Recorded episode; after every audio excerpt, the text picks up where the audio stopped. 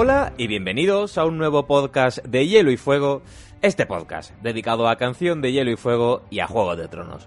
Como cada semana, estamos a este lado del micrófono y hoy os traemos un podcast eh, sobre un personaje de lo más controvertido. Teniendo en cuenta que es un personaje que no aparece directamente en la saga, hay que tener en cuenta que sus hechos anteriores a los acontecimientos de Canción de Hielo y Fuego dieron un vuelco a los acontecimientos que hubieron de venir en el futuro de la saga, en el futuro de Poniente, simplemente con un hecho como un, entre comillas, rapto. Y ahora hablaremos y debatiremos eh, largo y tendido sobre Raegar Targaryen héroe o villano. Creo que ningún personaje que no ha salido eh, directamente en las páginas de Canción de Hielo y Fuego causa tantísima controversia como Raegar y tiene, por un lado, muchos seguidores y por otro lado, muchos detractores. Es un personaje que quizás no te puedes posicionar en medio, sino que te tira más para un lado que para el otro y sobre todo por, como digo, la controversia que causaron sus actos y todo lo que pudo venir de ellos. Y todo ello, como siempre, en esta mesa de podcast de Hielo y Fuego, en la que empiezo a presentar por las señoritas. Vero, ¿qué tal? Hola, ¿qué tal? Saludos desde Campo Estrella. Pues hoy va a haber polémica porque la verdad es que, como has dicho Carlos, la figura de Raegar Targaryen es bastante controvertida. Para muchos fue alguien maravilloso, como guerrero, como personaje en general, con ese punto de elfo emo que tenía y para otros, pues es un villano de la peor calaña. Yo, ¿qué queréis que os diga? Mm, lo siento porque no le guste, pero soy fan de Raegar y voy a intentar defenderlo lo mejor que pueda. Y al otro lado del cuadrilátero tenemos a Javi. ¿Qué tal? Hola, muy buenas. Raegar es de los personajes más importantes de todo Canción de Hilo y Fuego. Sin duda es el personaje que ya no está vivo en la historia que más se influye en ella. Es un personaje absolutamente que sin él no existiera Canción de Hielo y Fuego, así de claro. O sea, Martin lo tenía pensado hace mucho tiempo y se nota que está muy bien construido. Yo, como habréis adivinado, soy bastante hater de Raegar. No voy a decir que es un villano, que es un Gregor Clegane, pero me cae muy mal, así que en este podcast voy a intentar un poco defender más o menos mi postura. Uh. Y con la toalla y la botella de agua, Pablo, ¿qué tal? Yo estoy sentadito aquí a un lado del cuadrilátero viendo cómo se pega la gente. No, no. Eh, eh, tengo que decir que en este podcast yo pensaba que iba a llegar eh, del lado de Vero, pero a la hora de prepararlo he venido del lado de Javi. O sea, va a quedar muy chicos contra chicas, pero la verdad es que yo pienso que Rhaegar Targaryen es un personaje que cuando empiezas a analizar sus actuaciones no sale tan bien parado como puede parecer. Así que esperemos que algún oyente también descubra un lado oscuro en el príncipe de pelo plateado. Y este que os habla, Carlos Lorenzo. Carlos, ¿tú qué eres, héroe o villano? Mm, hombre, yo estoy muy en medio, quizás, porque me parece que algunos de sus actos fueron bastante egoístas y que en gran medida fue un poco cretino, porque yo definiría a, a Raegar como un poco cretino, pero eh, mm, al fin y al cabo no le, no le veía maldad en lo que hacía y eh, en parte creo que parte de sus hechos fueron eh, para el bien del reino o lo que quería hacer, que al final no fue para el bien del reino, pero que al final pensó con otra parte del cuerpo y ese modo egoísta, que de hecho volvemos a ver en las páginas de Martin, por ejemplo, con Rob, fue lo que mm, hizo que toda su dinastía cayera, ¿no? Y aunque propiciara muchas cosas eh, para la saga, pero claro, la historia cambió totalmente. Entonces me parece que fue un poco cretino, que se creía más de lo que realmente era Em, que no tenía maldad al fin y al cabo, pero que que no pensó bien las cosas, básicamente, aunque en parte creo que algunas de sus cosas que tenía planeadas eran para bien, cosas que luego no, no pudieron suceder. ¿Te parece bien, Javi? Es bastante sensato lo que dices, la verdad. ¿eh? Entonces estoy un poco en medio. Yo voy a tratar de posicionarme en medio, ya que tenemos a ver a un lado, a Javi al otro, a Pablo ahí un poquito más tirando a Javi. Voy a intentar ponerme en medio para que haya un poco de, todo, ya que Mircel pues no está hoy con nosotros. Que sepas, Carlos, que el infierno está reservado para los que mantienen su neutralidad en tiempos de crisis moral. Si te quedas en medio de la carretera te atropellan, ¿eh? ¿Tú piensas eso? Sí, sí, completamente. Y aquí tengo a ambos lados encima, así que... Bueno, antes de empezar con este polémico podcast, que como ya habéis visto ni siquiera hemos empezado, ya hemos, ya hemos iniciado con, con los puñales, Pablo, para aquellos que quieran apoyarnos, apoyar a este podcast, pobrecito, de podcast de Hielo y Fuego, ¿cómo pueden hacerlo? Bueno, pues la principal vía, la que más nos ayuda eh, más os involucra con el proyecto y también más beneficios tienes, por supuesto, Patreon. No nos olvidemos que, que, bueno, que nuestro Patreon está funcionando genial, tenemos un montón de gente apoyándonos. eh, Gente muy contenta con Patreon.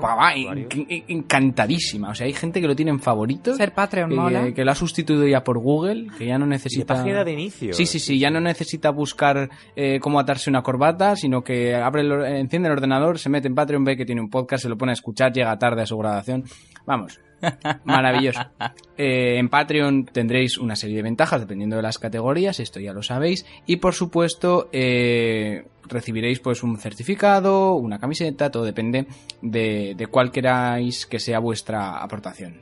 Un bonus. Eh, luego tenemos también ese link de Amazon famoso, un link que no espía el FBI, ni Trump, ni te va a costar tu carrera política en Estados Unidos, ni nada por el estilo, sino que es simplemente un link que si lo usas tu compra te cuesta exactamente lo mismo en Amazon, pero Amazon nos da un, pequeño un porcentaje muy pequeñito, pero bueno, es una forma eh, de apoyarnos. Efectivamente. Así que niños, sin más dilación, abrimos este gran melón. Hemos tardado seis temporadas en hablar del príncipe plateado, pero me da miedito lo que ha de venir a continuación. Así que sin más dilación, empezamos a hablar de Rhaegar Targaryen, o como diría Pedro Pascal, Rhaegar Targaryen, héroe o villano.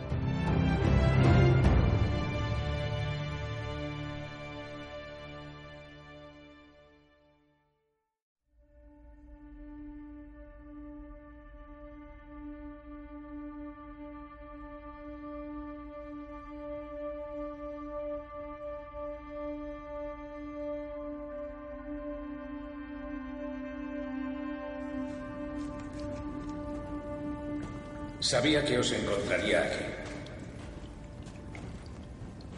Vuestra tía Layana. Padre no hablaba nunca de ella. A veces me lo encontraba aquí encendiendo las velas. Dicen que era muy hermosa. La vi una vez. Era pequeño y vivía con vuestra familia materna. Lord Went celebró un gran torneo en Harrenhal. Todo el mundo asistió. El rey loco. Vuestro padre. Robert Baratheon. Y Lyanna. Ya era la prometida de Robert. Podéis imaginar lo que fue para mí, un joven desconocido, alguien sin nombre, ver a aquellos hombres legendarios batiéndose entre sí. Los dos últimos jinetes eran Barristan Selmy y Rhaegar Targaryen. Cuando Rhaegar ganó, todos aclamaron a su príncipe. Recuerdo que las chicas rieron cuando se quitó el yelmo y le vieron el pelo plateado. Lo apuesto que era. Hasta que pasó de largo ante su esposa, Elia Martell, y todas las sonrisas murieron. Nunca había visto tanta gente tan callada. Pasó ante su mujer y depositó una corona de rosas invernales en el regazo de la llana, azules como la escarcha. ¿Cuántas decenas de miles de muertos hubo porque Rigar eligió a vuestra tía?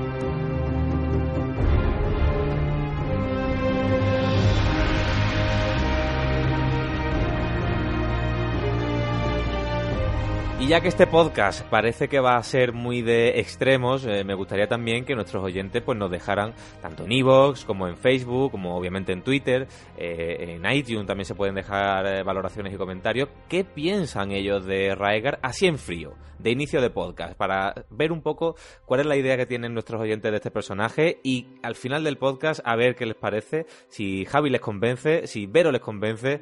Yo ya he dicho que voy a intentar quedarme un poco en medio y Pablo que cogea un poco más al lado de Javi, pero me gustaría también que nos comentaran sus, eh, sus impresiones, sus pensamientos de este Rigar, porque es que no deja indiferente a nadie.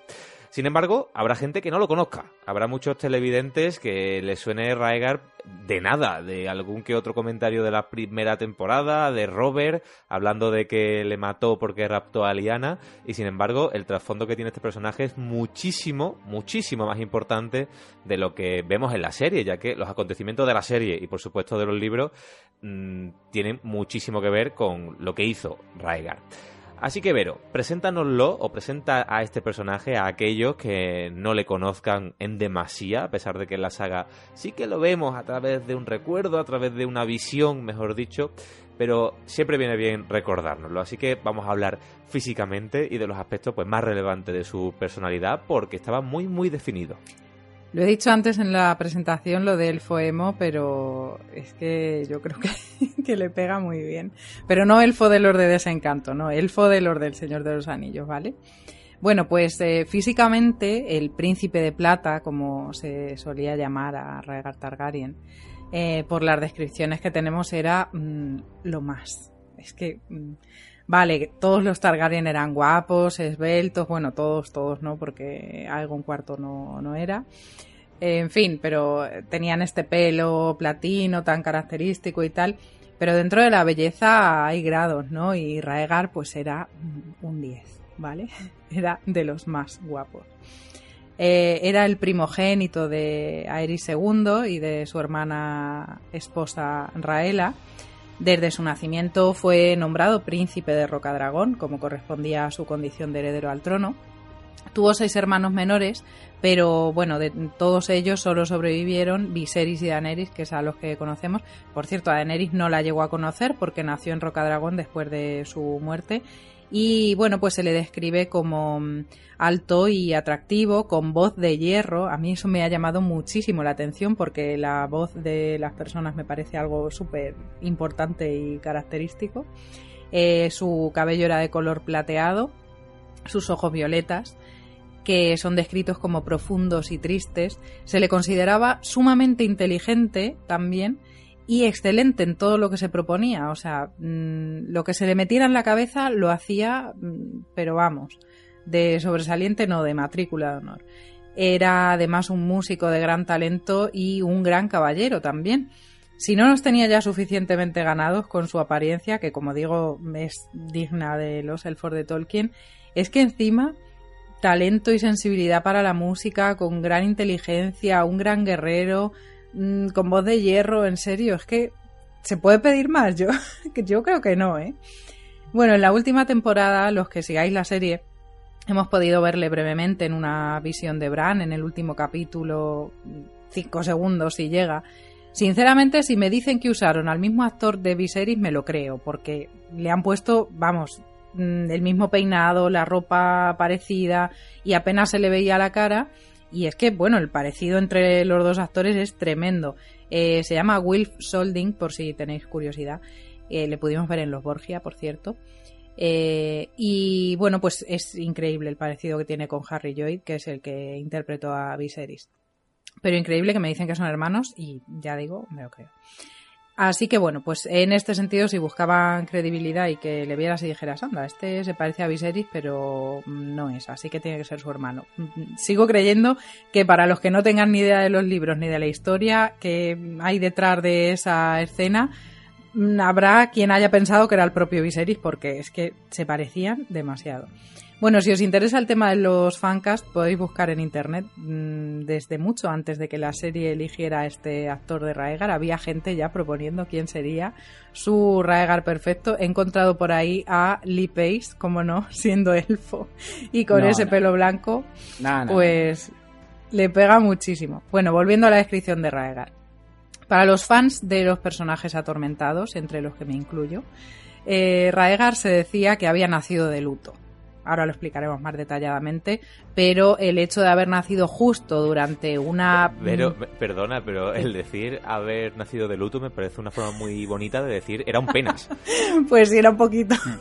A ver, pues era un personaje atormentado interiormente siempre y el melancólico y en fin, deja, deja, que lo voy a explicar. Nació durante la tragedia de Refugio Estival, esto ya lo hemos comentado muchas veces, ¿no?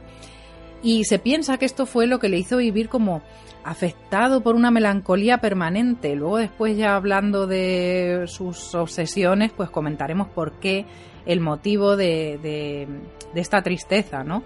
Eh, yo no me voy a poner a hacer un estudio psicológico, principalmente porque me faltan conocimientos, eh, pero si recordáis el análisis que hicimos en el podcast sobre psicología, esto podría deberse a una afección que por cierto habría heredado su hijo John, que sobre esto sí que, sobre John sí que hablamos bastante, y además eh, lo comenté yo, creo recordar, eh, la facies melancólica, que además de ser hereditaria y está relacionada con una tristeza profunda, con depresión, se marca en la expresión de la cara. Y esto, bueno, pues justificaría que todos los que le describen pues señalen esta melancolía, esos ojos tristes, yo no me imagino a Raegar suspirando por los rincones para que la gente dijera, oh, era un tío súper melancólico, pero sí que debía de tener esa cara súper emo, súper eso, triste, para que todo el mundo señale la melancolía como esa cualidad. Ahora después veremos lo que pensaban,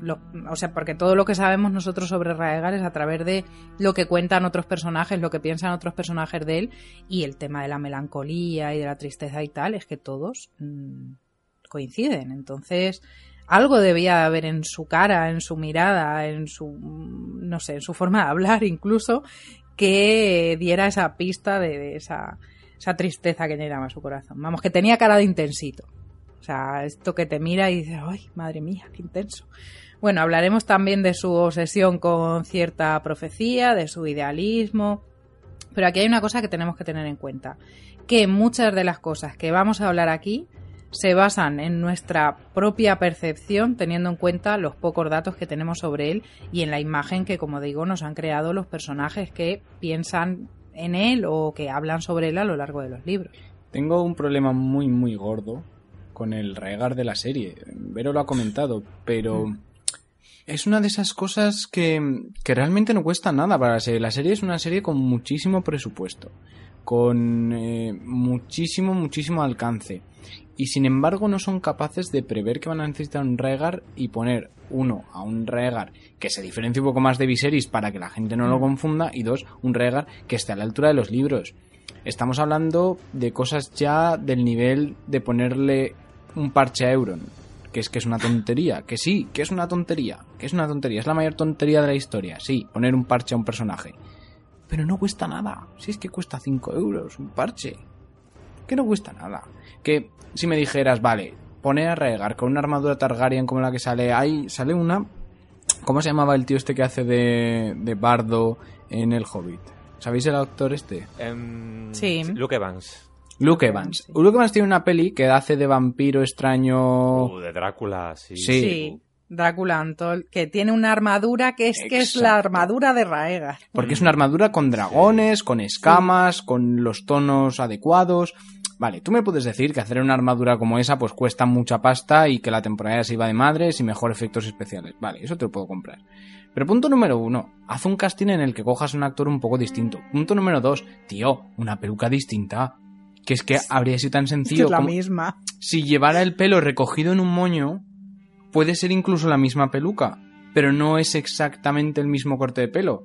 Es que ahora mismo me pones a este tío y al lado a Viserys sin haber visto yo la serie y me dicen, uno es el dragón y otro dicen en los libros que no llega ni, ni a la sombra de su hermano. Y no te sé decir cuál es cuál. No te sé decir cuál es cuál. O sea, yo de verdad me, me indigna mucho este tema porque de nuevo estamos ante un asunto de casting que no supone ni un mayor presupuesto ni supone una mayor complicación de una grabación ya de por sí complicada.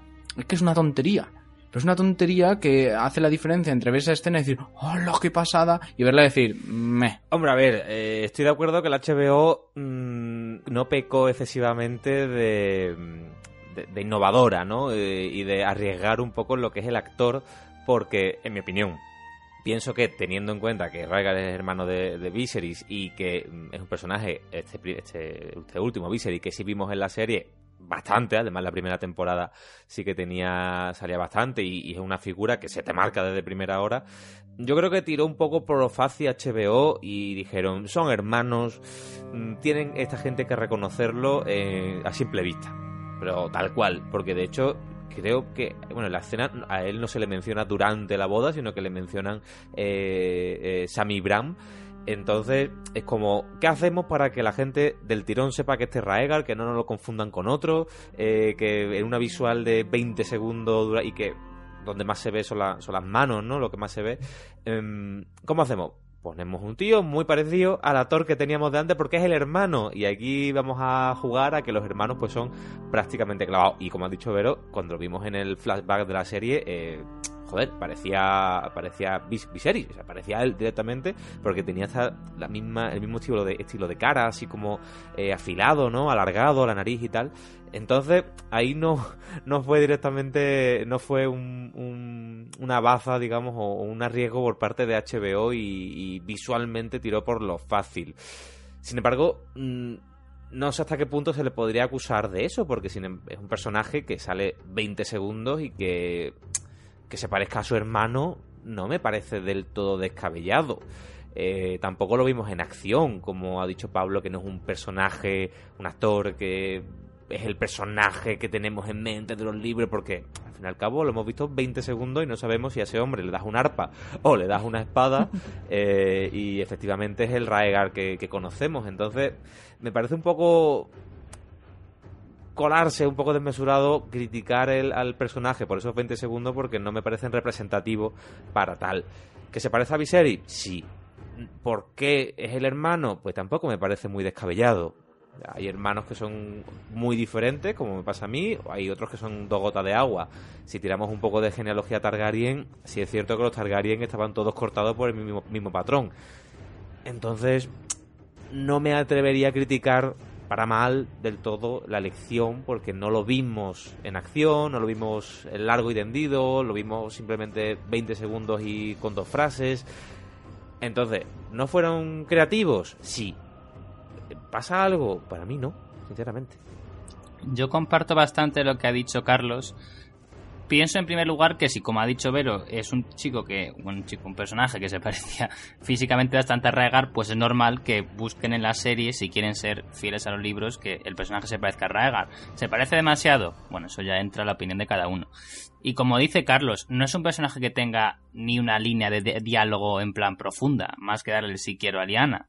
Estoy seguro que si hubieran querido un personaje con escenas reales y complejas, hubieran buscado un gran actor. O sea, Juego de Tronos se trajo a Matt Bonsido para grabar cuatro escenas, se trajo a Ian para grabar una escena en un... Bueno, una escena, varias escenas largas, pero solamente un capítulo. HBO tiene un poder de convocatoria y una cartera para traer a quien quiere. Pero como es un personaje... A ver, pensemos que necesitaban coger a un, a un actor que no fuera conocido para que nadie le reconociera cuando estuviera en Belfast rodando una escena. Es decir, yo qué sé, no tiene nada que ver, pero yo qué sé, pues que fichan a Tom Cruise, ¿no? Que evidentemente no es Raegar. Pues si fichas a Tom Cruise y está en el estudio de Juego de Tronos, pues sale en la tele todas las webs de fans y tumblers de fans y cuentas de Twitter y de Instagram que siguen a Tom Cruise, se dan cuenta de que está en Belfast, de que está con Juego de Tronos, de que va al estudio de Juego de Tronos, se filtra la escena. La escena de Regar y Liana, si no hubiera sido por las famosas filtraciones de guion, no se hubiera filtrado, porque fue una escena sin extras, rodada además muy pronto, fue de las primeras escenas que se rodó de toda la temporada. Entonces, también coger un actor muy desconocido ayuda a mantener un poco en secreto este tema. Ya digo, entiendo las críticas, pero yo creo que la HBO era difícil que lo hubiera hecho mejor por todos estos condicionantes. O sea, es que que quieras que se parezca a esta familia, pues es que yo creo que ahora mismo ves a alguien con una peluca blanca y lo primero que te viene a la mente es que es un Targaryen. No es suficiente ponle unas lentillas de ojos violetas, o azules, o verdes, o lo que quieras. O ponle el, en el pecho el escudo Targaryen que se vea más claro. Pero es que no, no- no, lo siento, es que no, no es Raegar. O sea, Yo es creo que... podían haber cogido a otro. A cualquier otro. Había, había un tío, un tío, un, un creo que era deportista de élite que era arquero. Que subió una foto, eh, que encima había estado por Belfast y tal, y subió una foto diciendo, mucha gente me dice que me parezco un montón al príncipe de Raegar. Guiño, guiño, guiño, guiño, guiño, guiño. Y yo lo vi y dije, hostia, digo, este pavo pasa por el príncipe Raegar y no llevaba ni peluca ni llevaba nada, no necesitaba nada. Pero es que habría sido tan sencillo como ponerle una barba, tío. Un poquillo así de barba. No llevaba barba, no llevaba barba, porque Cersei. eh, el que llevaba barba era Aurane Mares y cuando ella estaba recordando Sí, sé- lo sé que, que no le es igual que el recordaba libro. Raegar, Pero Claro, a lo que me refiero es diferenciarlo un poco de Viserys, darle un toque más, Ya. ¿sabes? O sea, es que incluso aunque te alejaras de la descripción del libro que no fuera exactamente igual. A mí lo que me llama mucho la atención de, de la serie y de cómo la tienen enfocada los showrunners, que me imagino que serán los que se encargan de, a, a fin de cuentas, pues decir esto se hace o esto no se hace o esto se hace así o de la otra manera.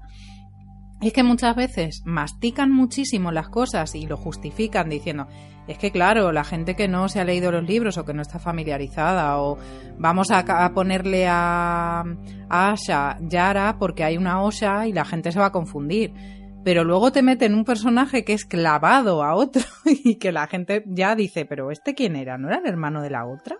Que le, el que le sí, hombre, el de la el caldero de oro. Es que la gente no, no se entera con esto. No sé, yo creo que criticar al pobre actor que para mí no lo hizo mal dentro de que serán 20 segundos de, de- de flashback y decir que, que no se adecua al Raegal que conocemos cuando no ha hecho nada, joder, a ver si me... ¿Qué podría haber hecho mal? Se podría haber cagado en medio del set, pero aparte de eso no... Sí, pues, pues, por- por eso mismo. Claro, es que realmente sí se adecua el actor a las descripciones de Raegal. Es que no sé qué queréis. O sea, que se parece un poco al actor de Viserys. Pues, Hombre, un sí, poco, pero un es poco que- no, es clavadísimo. Sí, sí, es clavado. Pero se adecua, mismo, se adecua a las descripciones de Raegal. Pues sí, claro. Es que, pues sí, pues se adecua. Ya, pero es que es lo que es lo que dice Pablo, a- a- haberle puesto otra peluca, es que es la misma puta peluca.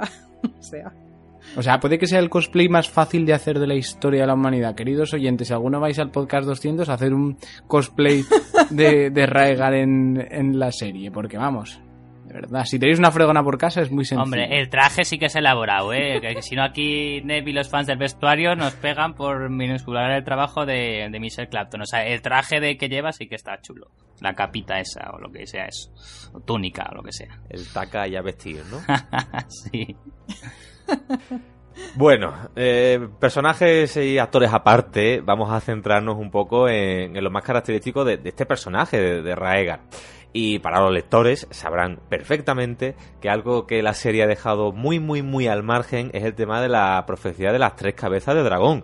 De hecho, si no recuerdo mal, es que ni se menciona, teniendo en cuenta la gran importancia que tienen los libros y la gran importancia que tiene para Raegal.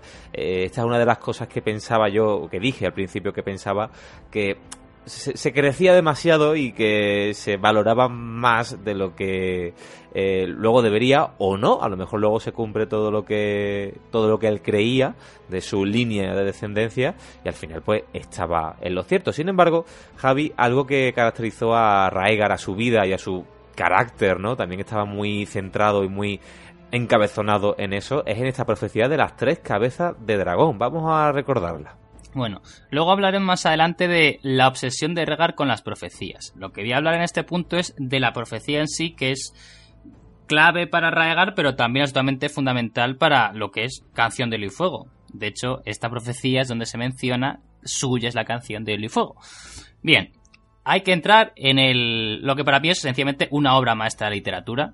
El cuarto capítulo de Daenerys de Choque Reyes, el capítulo de la Casa de los Eternos, como hemos dicho más veces, el código fuente de la historia donde están todas las claves, algunas las hemos eh, logrado compilar o traducir, pero otras seguimos sin saber qué significan. Ya insisto, es un capítulo bestial, cuarto capítulo de Daenerys en Choque Reyes. En ese capítulo, como todos sabéis, tenemos un podcast dedicado solamente a las profecías de la Casa de los Eternos de hace creo que ya tres o cuatro años que grabamos ese podcast, pero que realmente yo creo que merece la pena. Y bueno, Daenerys está en la Casa de los Eternos, visita una serie de salas. La primera sala, pues la famosa con eh, unas, una mujer que está siendo como eh, atacada o violada por cuatro ratas, eh, que es una referencia a la Guerra de los Cinco Reyes. La segunda es una, unos, unos, muertos en un banquete que es una referencia a la boda roja, eh, con ese rey con la cabeza de lobo. La tercera habitación es una muestra como su antigua casa en Bravos, la famosa casa de la Puerta Roja, que algunos dicen que está en Dorne, pero ya hemos dicho que creemos que no. La cuarta es una visión del el rey Aerys, de su padre, que creemos que ella igual no es capaz de darse cuenta. Pero llega la quinta habitación.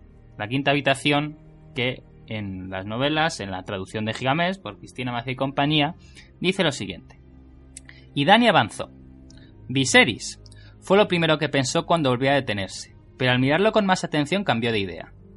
No era Viserys, recordad el casting que hemos hablado antes. Aquel hombre tenía el mismo cabello que su hermano, pero era más alto, y sus ojos eran de color índigo y oscuro, no liliáceos. Aegon, le dijo el hombre del trono a una mujer que amamantaba a un recién nacido en una gran cama de madera. ¿Qué mejor nombre para un rey? ¿Compondrás una canción para él? preguntó la mujer. Única frase que ha dicho Elia en toda la historia. Ya tiene una canción, replicó el hombre. Es el príncipe que fue prometido. Suya es la canción de Hielo y Fuego. Al decir, al decir, eso, alzó la vista. Sus ojos se encontraron con los de Dani y fue como si la viera al otro lado de la puerta. Tiene que haber uno más.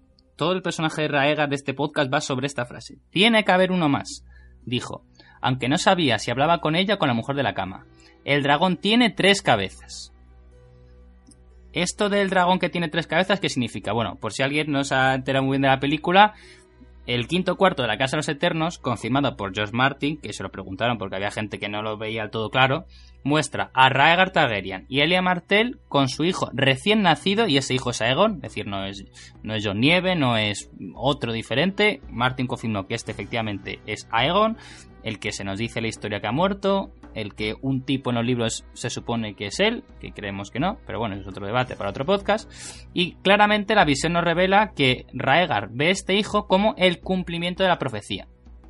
Especialmente cuando dice que ha llamado, eh, que ha habido otros, otros Aegon, Aegon el Conquistador dice que es un hombre digno de un rey, hemos tenido otros cinco eh, eh, Aegon antes, y bueno, Daenerys más tarde comenta que que, que claro, que no hay una Visenia, que no hay otra eh, mujer ahí, Daenerys no se entera muy bien de lo que está pasando ahí, así que como que cree que entiende que Raegar se refiere a tener un hijo varón más, pero bueno. La profecía del príncipe que fue prometido, tenemos un podcast de él y de Azor Ahai, que yo creo que está bastante bien, que de eso sí que lo grabamos hace poco, eh, en, encaja absolutamente con la profecía de Azor Ahai, todo lo que ha mencionado, de, eh, contamos en ese podcast, todas las palabras de Melisandre. Recordemos también al maestro Emon, que el maestro Emon se menciona esta profecía, la del príncipe que fue prometido, más que la del dragón de tres cabezas, aunque al final nos llevan al mismo punto.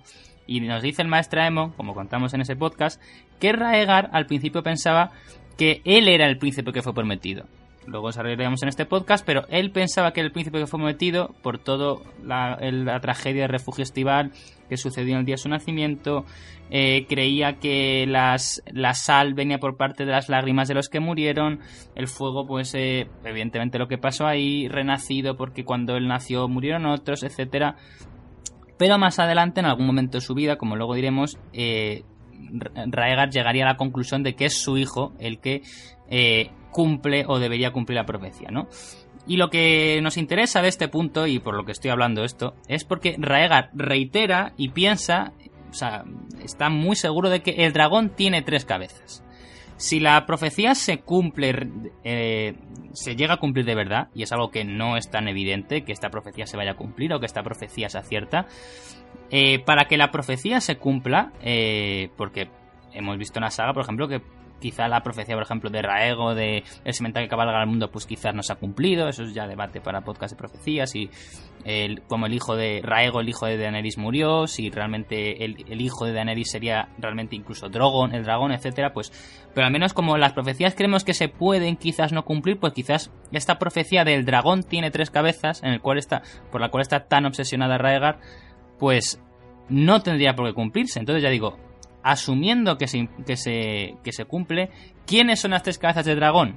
Pues bueno, evidentemente Daenerys es una, eh, no solamente porque tenemos casi la confirmación cuando Aemon, el maestro Aemon, poco antes de morir, se refiere a la famosa traducción del Valirio, que príncipe era una palabra que no tenía género, que igual que los dragones se cambian de sexo, pues también príncipe del Valirio podía hacer referencia también a princesa, por tanto el maestro Aemon está convencido que efectivamente uno de las tres cabezas de dragón e incluso el príncipe que fue prometido es Daenerys Targaryen, podcast de, de quién fue el príncipe que prometido.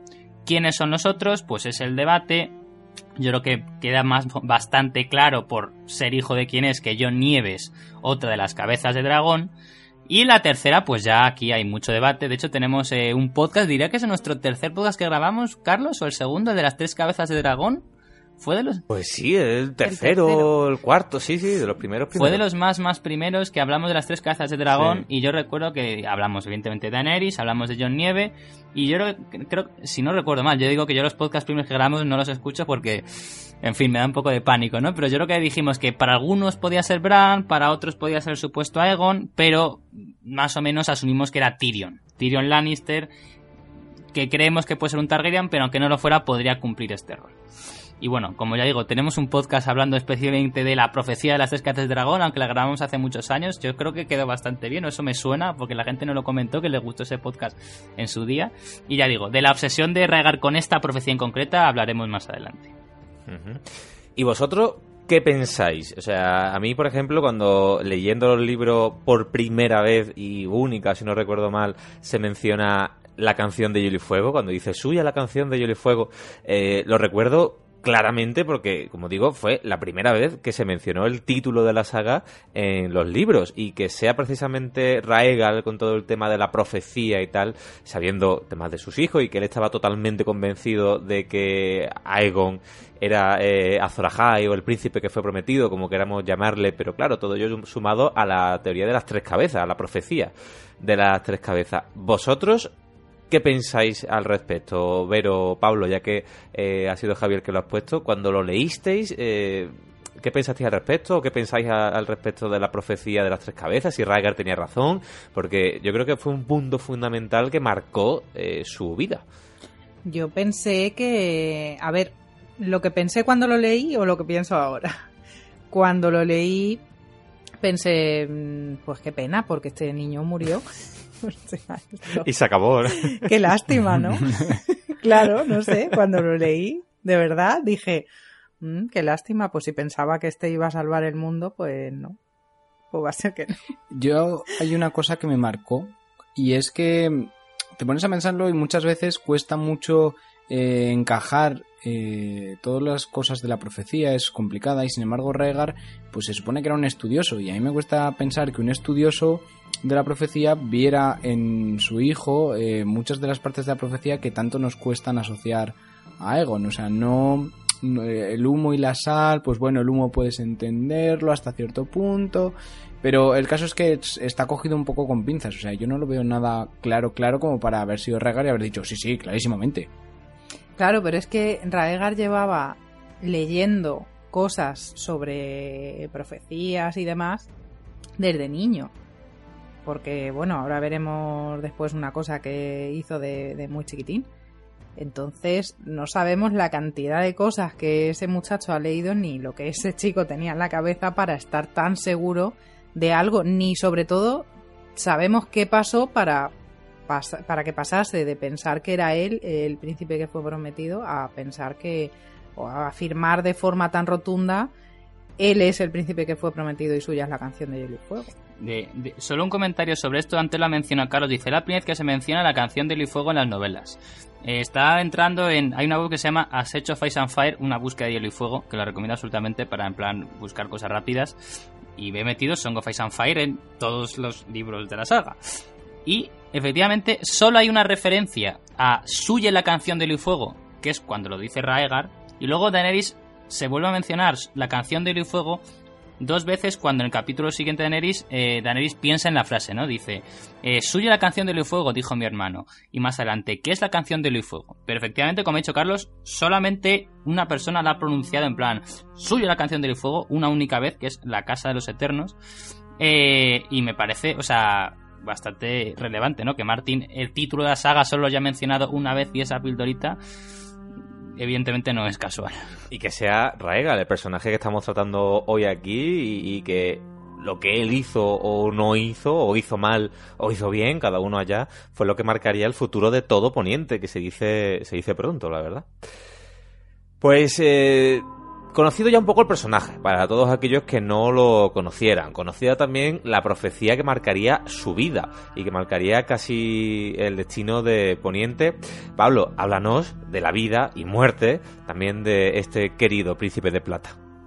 Bueno, el caso es que Rhaegar Targaryen fue un niño, como bien decía Ver, un poco extraño, un poco taciturno.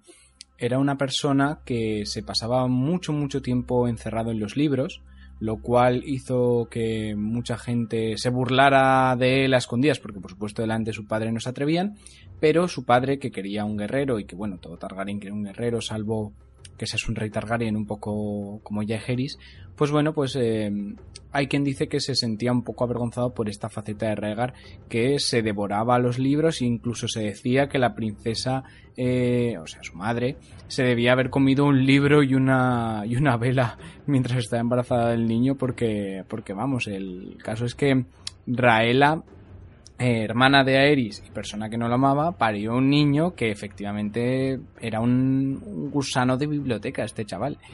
El caso es que cuando era muy pequeñito, creo que con siete años, ya de repente cambió de idea. Debió leer algo que, que cambió su vida y se acercó al jefe de armas y eh, le dijo al maestro de armas y le dijo, parece ser que debo ser un guerrero, así que deberé entrenar.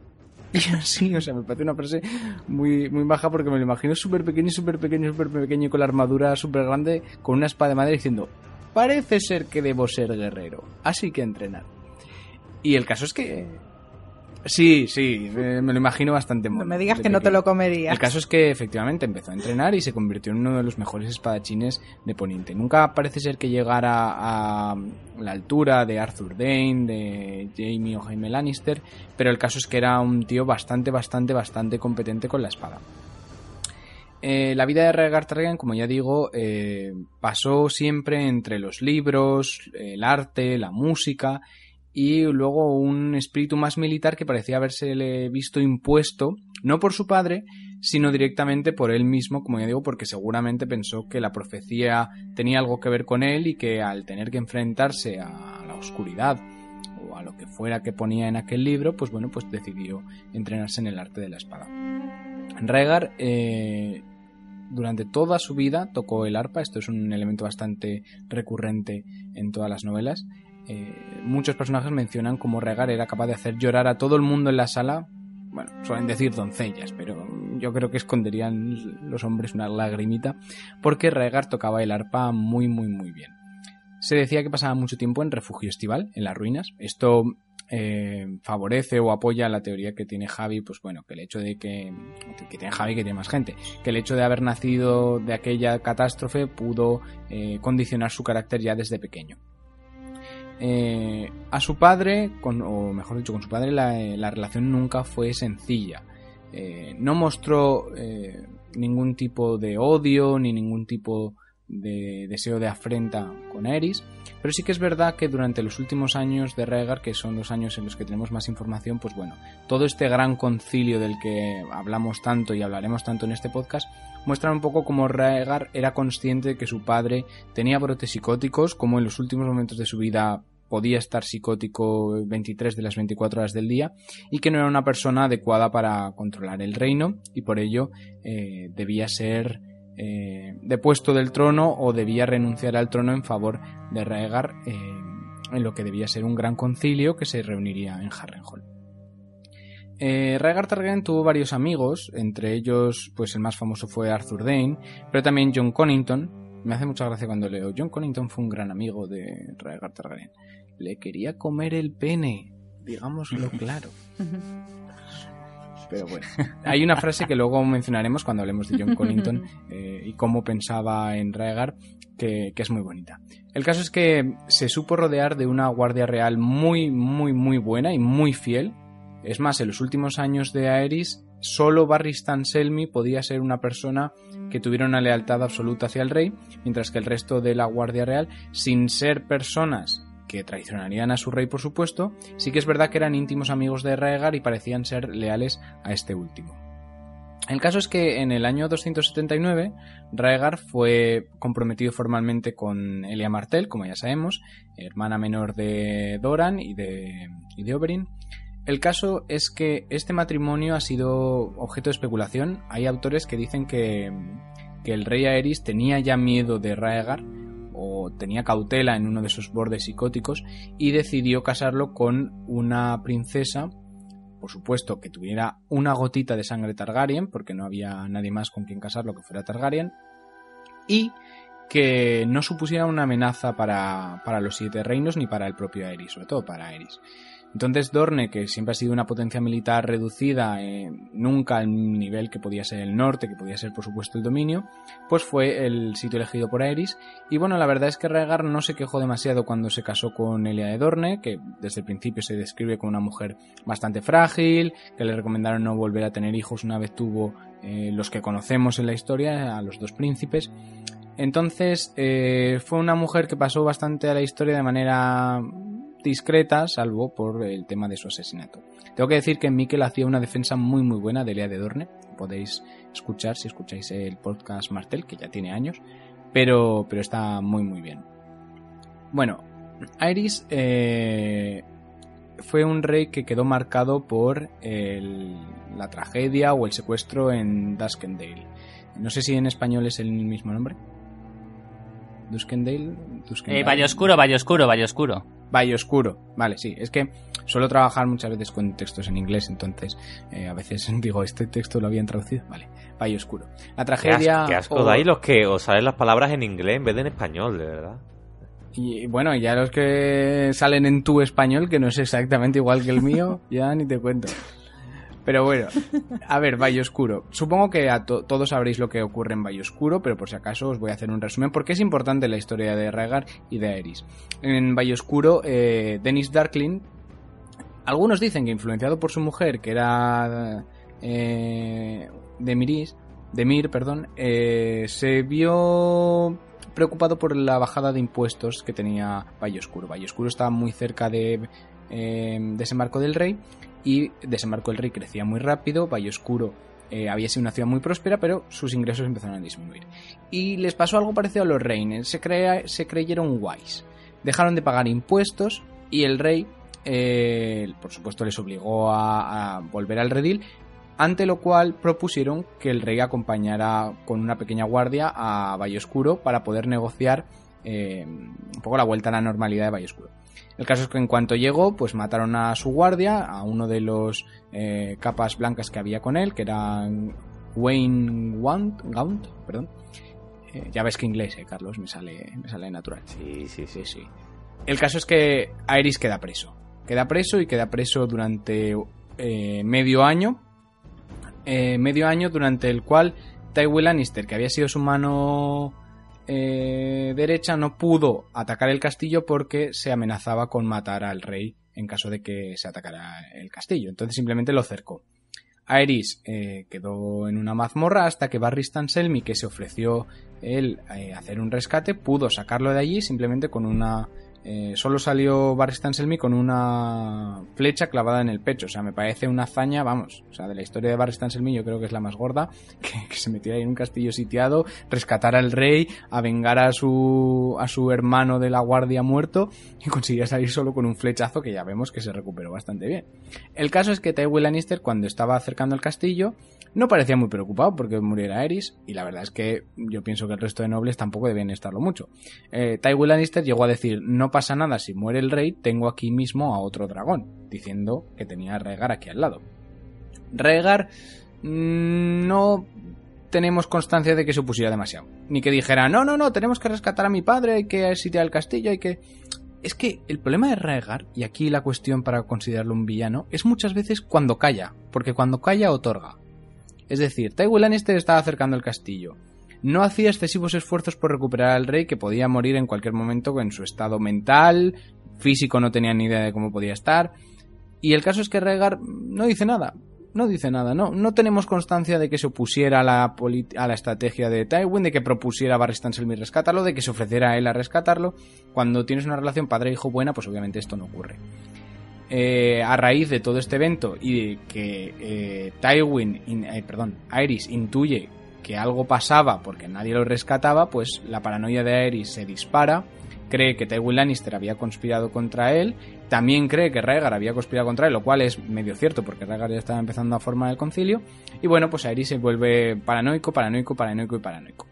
Ya avanzando así un poco más resumido en el tiempo, eh, Raegar convoca, eh, bueno, no lo convoca él, pero eh, la mayoría de las fuentes afirman que de una forma un poco clandestina apoya el torneo de Harrenhal. Siempre se ha dicho que el Lord que convocó el torneo de Harrenhal no tenía el dinero para convocarlo, era Lord Walter Went, y bueno, era un Lord bastante menor que no podía permitirse un torneo de esa magnitud. Entonces, casi todo el mundo acepta que Raegar eh, metió pasta ahí para que se convocara un torneo la mar de grande. Aerys no quiso saber nada, eh, no se fiaba absolutamente de nadie, se quedó en la Fortaleza Roja y Raegar fue a intentar eh, montar ese gran concilio que él planeaba. Pero no contaba con un hecho concreto, con eh, mejor dicho, con una persona en concreto, que fue Lyanna Stark. Ya conocemos de sobra lo que pasó más o menos con Lyanna Stark, vamos a hablar mucho de eso en este podcast, pero la cosa es el final que todos conocemos, es decir, Raegar secuestra a Lyanna, Raegar acude a Dorne, de nuevo una época de terrible, terrible, terrible acontecimientos a lo largo de todo el reino y de Raegar no sabemos nada. Raegar calla. Hay una rebelión, el reino está en guerra, eh, todo se va a tomar por culo, Reverberación quema mitad, bueno, no quema, pero conquista la mitad de Poniente, eh, el rey loco se enfrenta a él con los ejércitos Tyrell eh, dornienses, porque fueron dornienses a luchar con él, y supuestamente Lannister eh, contra las fuerzas del norte, y sin embargo no es hasta el final cuando Rhaegar Targaryen hace una aparición triunfal, muriendo finalmente enfrentándose a, a Robert Baratheon en ese duelo tan impresionante en el tridente que pasará a la historia. Entonces hemos visto durante toda la vida de Rhaegar como realmente no conocemos mucho de él, salvo muchas descripciones físicas y muchas descripciones de carácter, pero actos en los que Rhaegar hubiera intervenido, pocos, pocos, pocos. No tenemos un Rhaegar, como decía, Rhaegar tarara, tarara, tarara. Tenemos muy pocas menciones y la mayoría de ellas son ese gran concilio. Una cosa que quería comentar cuando estoy explicando eh, Pablo lo del tema de Valle Oscuro, eh, pensamos en el rey loco, que fue un rey terrible y trágico y de los más peores de la historia de Poniente. Hay que decir que se volvió mucho peor eh, tras la tragedia de Valle Oscuro, tras eh, estar secuestro medio año.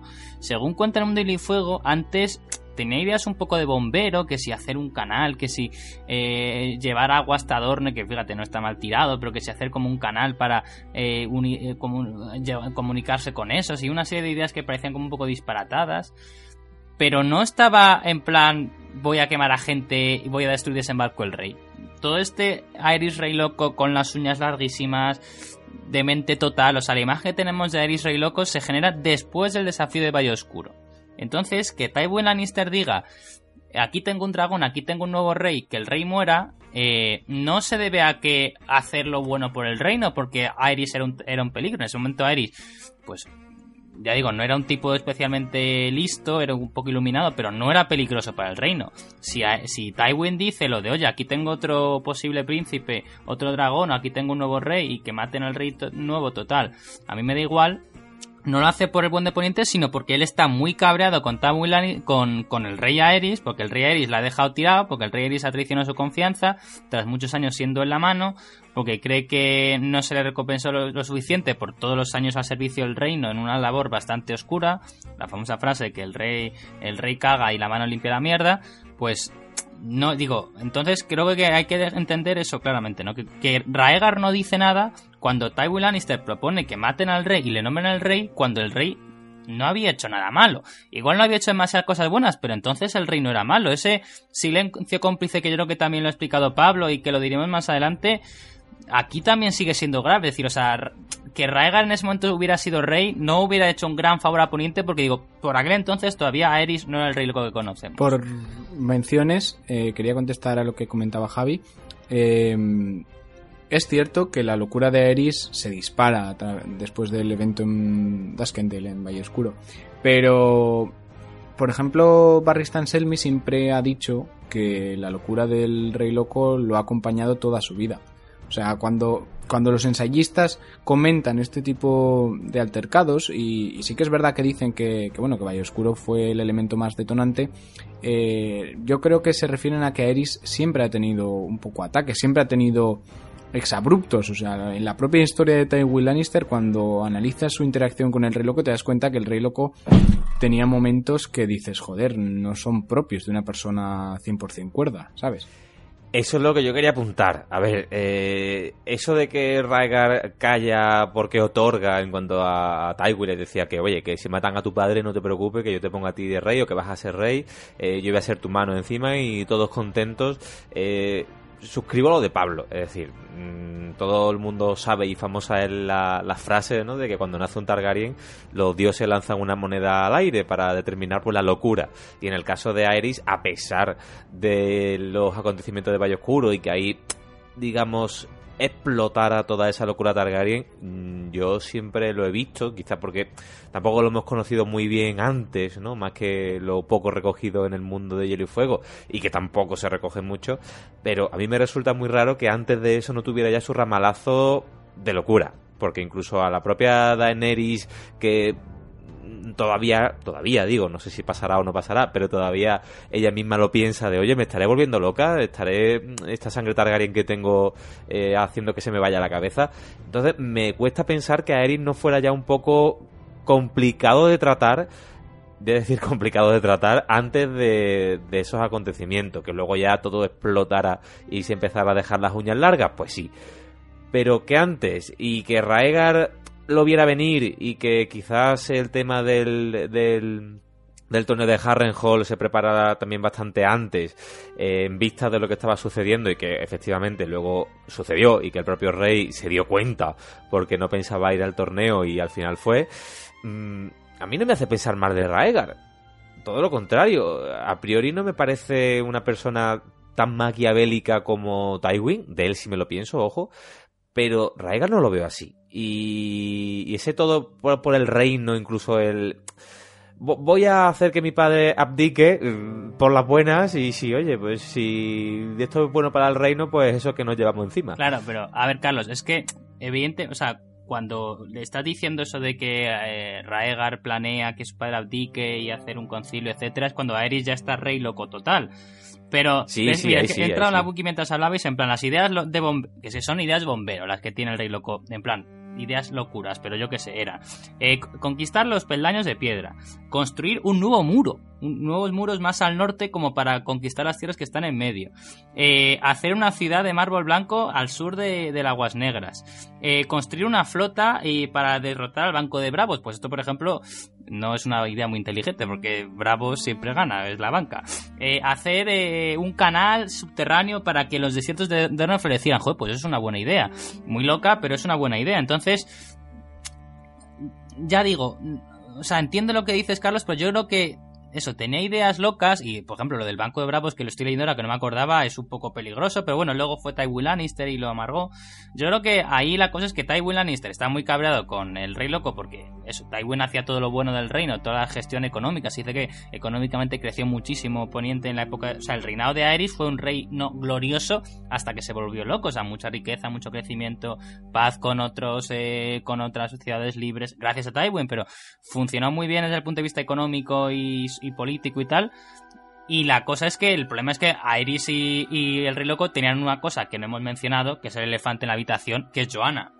O sea, al Rey Loco le molaba Joanna, Joanna era la mujer de Tywin.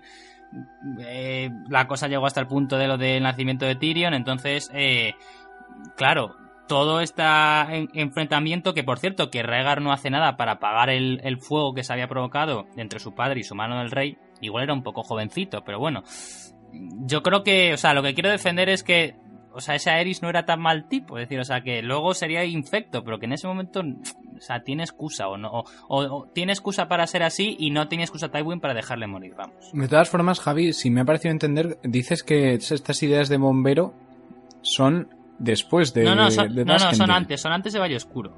O sea, Vale, después vale, de Valle vale, es cuando ya le corta la lengua a Eileen Payne, cuando empieza a haber fantasmas por todas partes, cuando se trae a Varys en plan eh, consejeros susurros, veo sombras en todas partes y ya cuando ya, o sea, ya está ya tarumba de todo con luego locuras, ¿no? Pero eso, que antes de Valle Oscuro las ideas que propongo son eso, pues un canal adorne, conquistar los peldaños de piedra, const- construir un nuevo muro, o sea, construir un nuevo muro, ¿a quién se le ocurre construir Sí, un nuevo sí, sí. muro? O sea, es un- He estado calladita, bueno, me, me he silenciado el micro porque no quería meterme ni interrumpirte mientras hablabas. Pero no te consiento que digas que Aerys no era un mal tipo antes de lo de Valle Oscuro cuando violaba a su mujer desde que se casaron. Porque dijo, eres mi mujer y te jodes. Vale. Y mira... tienes, tienes toda la razón, igual. pero eso era Desde el habitual en principio. Poniente, por desgracia. Mm, Además era su hermana. Era habitual, pero en su caso era excesivamente violento encima. O sea, era espe- especialmente violento. Que a su mujer, todos los guardias reales y todo el castillo la vieron, según cuentan, con moratones y tal. Entonces, eh, mira, Bueno, buena persona no era, o sea, tienes toda la razón, evidentemente tienes toda la era razón. una persona despreciable antes de volverse loco y loco desde siempre. Que se intensificara después de lo de Valle Oscuro está clarísimo, porque bueno, pues fue un evento traumático para él y esas cosas pues suelen pasar.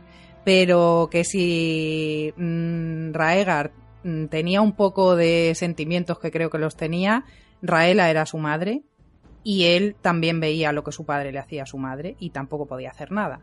Si, si yo soy Raegar y a mí me dicen, pues mira, pues ya que está en Valle Oscuro, pues a ver si se muere.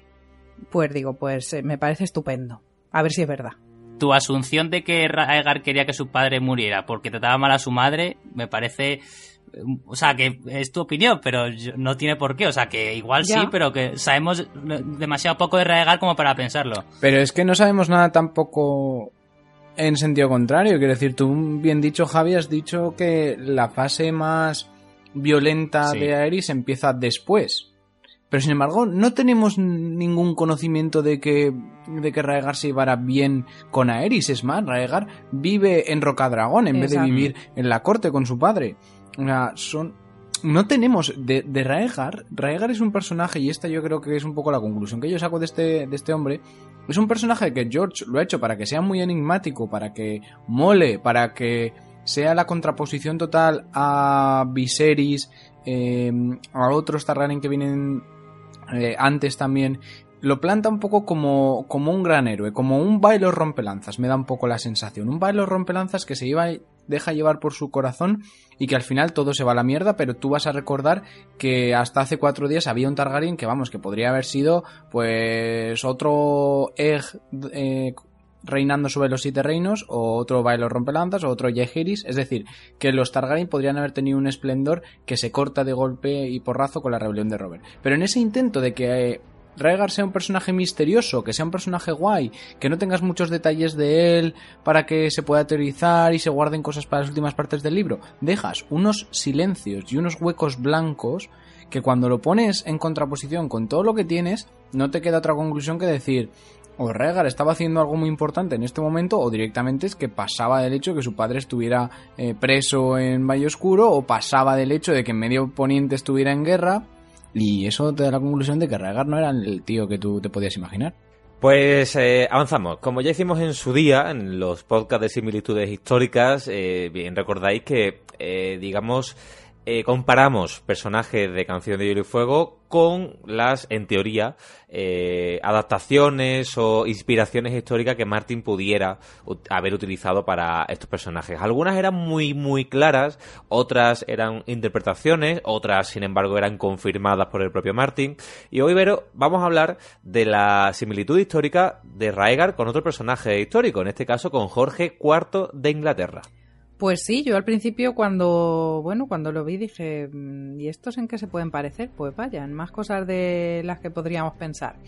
La principal similitud entre Jorge IV y Raegar es el hecho de que ambos tuvieron un padre que cayó en la locura. Eso lo primero. Eh, bueno, Jorge IV fue rey de Reino Unido y de Hanover durante 10 años, aunque antes de ser rey había sido regente también eh, de, su padre, cuando su padre Jorge III se vio incapacitado porque padecía porfiria y esto afectó a su estado mental eh, de forma permanente. Mm, En principio estuvo una temporada como que sí pero no, pero luego ya se le fue totalmente. Bueno, estamos hablando del siglo XIX para ubicarnos en el tiempo. Jorge IV fue también el primogénito de su padre, igual que Raegar, y por tanto, pues desde su nacimiento fue nombrado el heredero, en este caso príncipe de Gales, en lugar de príncipe de Rocadragón, que yo creo que solamente por el nombre ya mola mucho más. Eh, bueno, también igual que Raegar, Jorge IV era muy inteligente, sabía un mogollón de idiomas, todos los que había en ese momento, y se dice además que era un excelente estudiante, o sea que ya tienen más cosas en común. Más similitudes. Si eh, esto tenemos que tener en cuenta la serie, ¿no? Pero si pensamos en, ese último capítulo, esa gran sorpresa de la última temporada, estos dos personajes, el real y el creado por Martin, se unieron supuestamente por amor a una mujer en un matrimonio de, de dudosa legalidad. En el caso de Raegar vimos en la serie como, bueno, pues parecía que un septón le casaba con Liana cuando él ya estaba casado con Elia, un matrimonio que habría sido anulado, no sabemos con qué motivo ni razón ni por qué se hacen esas cosas. Eh, en el caso de Jorge IV, pues eh, siendo aún príncipe, se enamoró de una católica, de Mary Ann Fitzherbert, y según las leyes anglicanas, cualquier miembro de la familia real que se casara con un católico perdía el derecho a la sucesión inmediatamente y además necesitaba el consentimiento del rey para casarse y eso no iba a pasar. Aún así se casó, porque el tío los tenía bien puestos. Legalmente la unión era nula y de hecho eh, permaneció en secreto, pero a ver, al final las cosas siempre acaban saliendo y cuando empezaron los rumores sobre esta relación se negó diciendo que, bueno, que eso eran calumnias contra, ya sabéis que siempre los reyes siempre tienen sus enemigos y tal. Pues claro, esto a su mujer, a Marianne Fitzherbert, pues no le gustó para nada. De hecho, eh, el príncipe tuvo que casarse legalmente, por apariencia, con su prima Carolina de Brunswick, de cuya unión nació su hija Carlota Augusta, que luego se casó con el futuro rey de Bélgica, Leopoldo de Sajonia, pero el rey, aunque se tuvo que casar con esta señora y por lo visto, de hecho a la hija la llamaban la Milagro porque parece ser que solo se acostaron tres veces, él y su mujer esta Carolina. Eh, él siempre permaneció unido a su señora Fitzherbert, que yo de, os juro que cuando lo he leído estaba todo el rato, este apellido me suena, ¿de qué me suena? Pues del diario de Bridget Jones. Así que si lo habéis visto ya sabéis. bueno, pues eh, cuando finalmente Jorge IV subió al trono, eliminó de la liturgia anglicana incluso a su esposa Carolina, la despojó del título de reina eh, con una ley que se sacó del sobaco. Y además fue una ley que fue muy impopular y que se acabó suprimiendo años después y casualmente, Carolina, que no hacía más que protestar, la muchacha murió días después de la coronación de Jorge IV. Casualmente, así. Bueno, sobre el tema de, de su regencia por la locura del rey, eh, se convocó el Parlamento y se decidió que el príncipe comenzase una regencia. Esto sería básicamente lo que Raegar pretendería haber hecho en Harrenhal, convocar a, sus señores para considerar incapacitar a Eris II, pero bueno, como ya sabemos, no salió bien. Creo que en el caso de Jorge IV, al final tampoco fue un reinado tan próspero, así que... Pues eh, vamos a meternos ya en materia. Yo creo que hemos presentado muy, pero que muy bien al personaje. Una hora y pico ya de presentación del personaje, incluso con referencias históricas. Así que vamos a empezar a relatar, a hablar sobre el personaje en los libros, aunque ya lo hemos hecho, pero vamos a centrarnos eh, primero en las relaciones con, con otros personajes o con, mejor dicho, con lo que piensan otros personajes sobre él, porque claro, estamos hablando del príncipe de Rocadragón, el que iba a ser el heredero al trono de hierro eh, de Poniente, es decir, que que no era un cualquiera y que estaba muy muy relacionado con todos los eh, lores y personajes de resto de Poniente. Pablo, vamos a empezar con uno que nos lo menciona en reiteradas ocasiones y sobre todo porque además lo tenemos cerquita de Daenerys y quiera que no, a mí siempre me ha gustado que, que Jorah Mormon eh, hiciera referencias a su hermano delante de Daenerys porque algunas veces eh, no se corta la lengua ni mucho menos. Pues sí, Jorah Mormont es el primer nexo que hay entre Daenerys y su pasado. Es, como ya dice, como ya dice Carlos, pues bastante interesante eh, porque todos queremos que Daenerys sea consciente de la historia y de todo lo que ocurre con Rhaegar Targaryen. Entonces parece que, que nos da ese, ese pequeño pedacito de información. A mí eso me pone muy nervioso en los libros y es cuando un personaje va descubriendo cosas muy, muy, muy, muy poco a poco y conoce a alguien que conocía a tal y que le puede contar la historia, pero muere inesperadamente. Bueno, el caso es que Jorah Mormont tampoco conocía a Rhaegar todo lo bien que podríamos eh, pretender o, todo lo bien que le podría venir a Daenerys. Eh, tiene una de las voces según algunos ensayistas y demás, menos sesgada sobre Rhaegar. Eh, no se ve afectado por ningún tipo de desprecio hacia su persona, como podría estar Robert Baratheon, ni tampoco por una sensación de adulación total, como podría tener John Connington. Entonces, tenemos motivos para pensar que da su opinión real, eh, cristalina, sobre Rhaegar Targaryen. Sobre Rhaegar dice dos cosas. Eh, en la primera de ellas, cuando hablan sobre Viserys, eh, Daenerys le pregunta a Llora: Le he pegado, Ser Llora. ¿Creéis? Cuando vuelva estará muy enfadado conmigo, se estremeció. He despertado al dragón, ¿verdad? Y Llora contesta: Vuestro hermano Rhaegar era el último dragón y murió en el tridente. Viserys no es ni la sombra de una serpiente. Esto lo hemos comentado anteriormente. Es una frase que, define muy bien a Rhaegar, que lo contrapone a Viserys pero que en cualquier caso pues nos evoca una sensación de grandeza, una época pasada, eh, un dominio Targaryen que ahora está en cenizas, en ruinas, que ya no existe. También desvela que Yora tiene cierto respeto por, por Rhaegar. Vemos que Yora no tiene una sensación o un sentimiento de mm, lealtad hacia el norte, que se supone que es su patria, su casa y, enemigos en última instancia de Rhaegar sino pues lo respeta como guerrero seguramente y eh, le da esa versión a Daenerys que no mintamos, Daenerys quiere escuchar. Obviamente a nadie le gusta que le digan que su hermano mayor, el fallecido, era un hijo de perra. Pero bueno.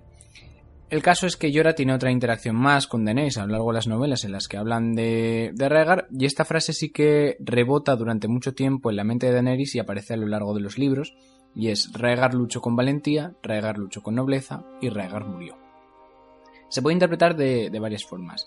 Por un lado, puedes interpretar que ese respeto que comentábamos anteriormente, pues está reforzado, dice que es una persona valiente, dice que es una persona noble, pero luego también puedes hacer una interpretación, que esta ya es más personal, eh, en la que contrapones eh, estos atributos que se citan de Rhaegar con la propia personalidad de Jorah Mormont. Jorah Mormont no es un personaje noble ni un personaje, bueno, valiente se podría argumentar, pero es un antihéroe. Es un personaje que poseía un cierto estatus, pero que se dedicó a traficar con esclavos.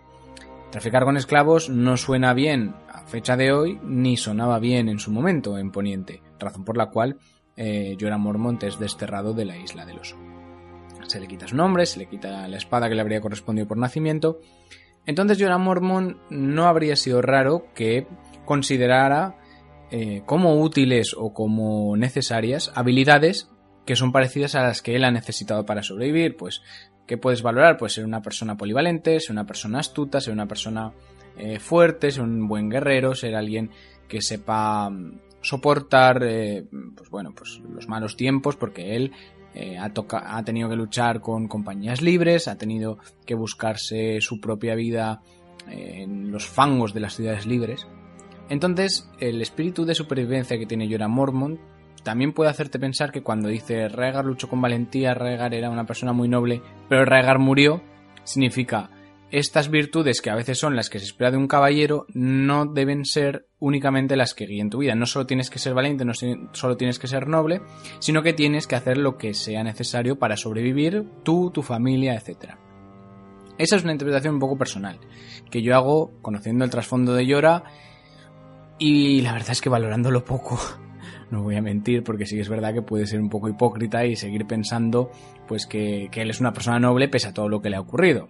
Bueno, es un poco tieso, parece que le han metido una escoba por el culo, pero yo hago esta interpretación personal porque, bueno, contraponer el hecho de que era una gran persona, noble, valiente y demás, con que murió, yo creo que el consejo que quiere darle a Daenerys es no solo vas a tener que ser todo lo que fue Rhaegar, lo cual todo el mundo va a querer que lo seas y como que está en el manual de príncipe barra rey barra caballero, sino que además vas a tener que ser capaz de enfrentarte a tus problemas de una forma distinta, porque si te enfrentas igual que se enfrentó tu hermano siendo el caballero perfecto, morirás.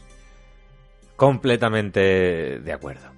Javi, vamos a ver qué pensaba o qué recordaba Ned Stark del príncipe. Pues la verdad es que es bastante interesante porque Ned Stark, siendo quien es, siendo el hermano de la persona por la cual Rhaegar murió, de Lyanna, tiene poco que decir sobre, sobre, sobre Rhaegar. Fijaos que Ned Stark tiene un montón de capítulos en Tronos. Ningún personaje en las novelas tiene más capítulos que Ned Stark en la primera novela. Luego, evidentemente, no tiene más. Es decir, hay, tenemos muchísimos eh, momentos en que Ned Stark tiene diálogos interiores en que está pesando el pasado.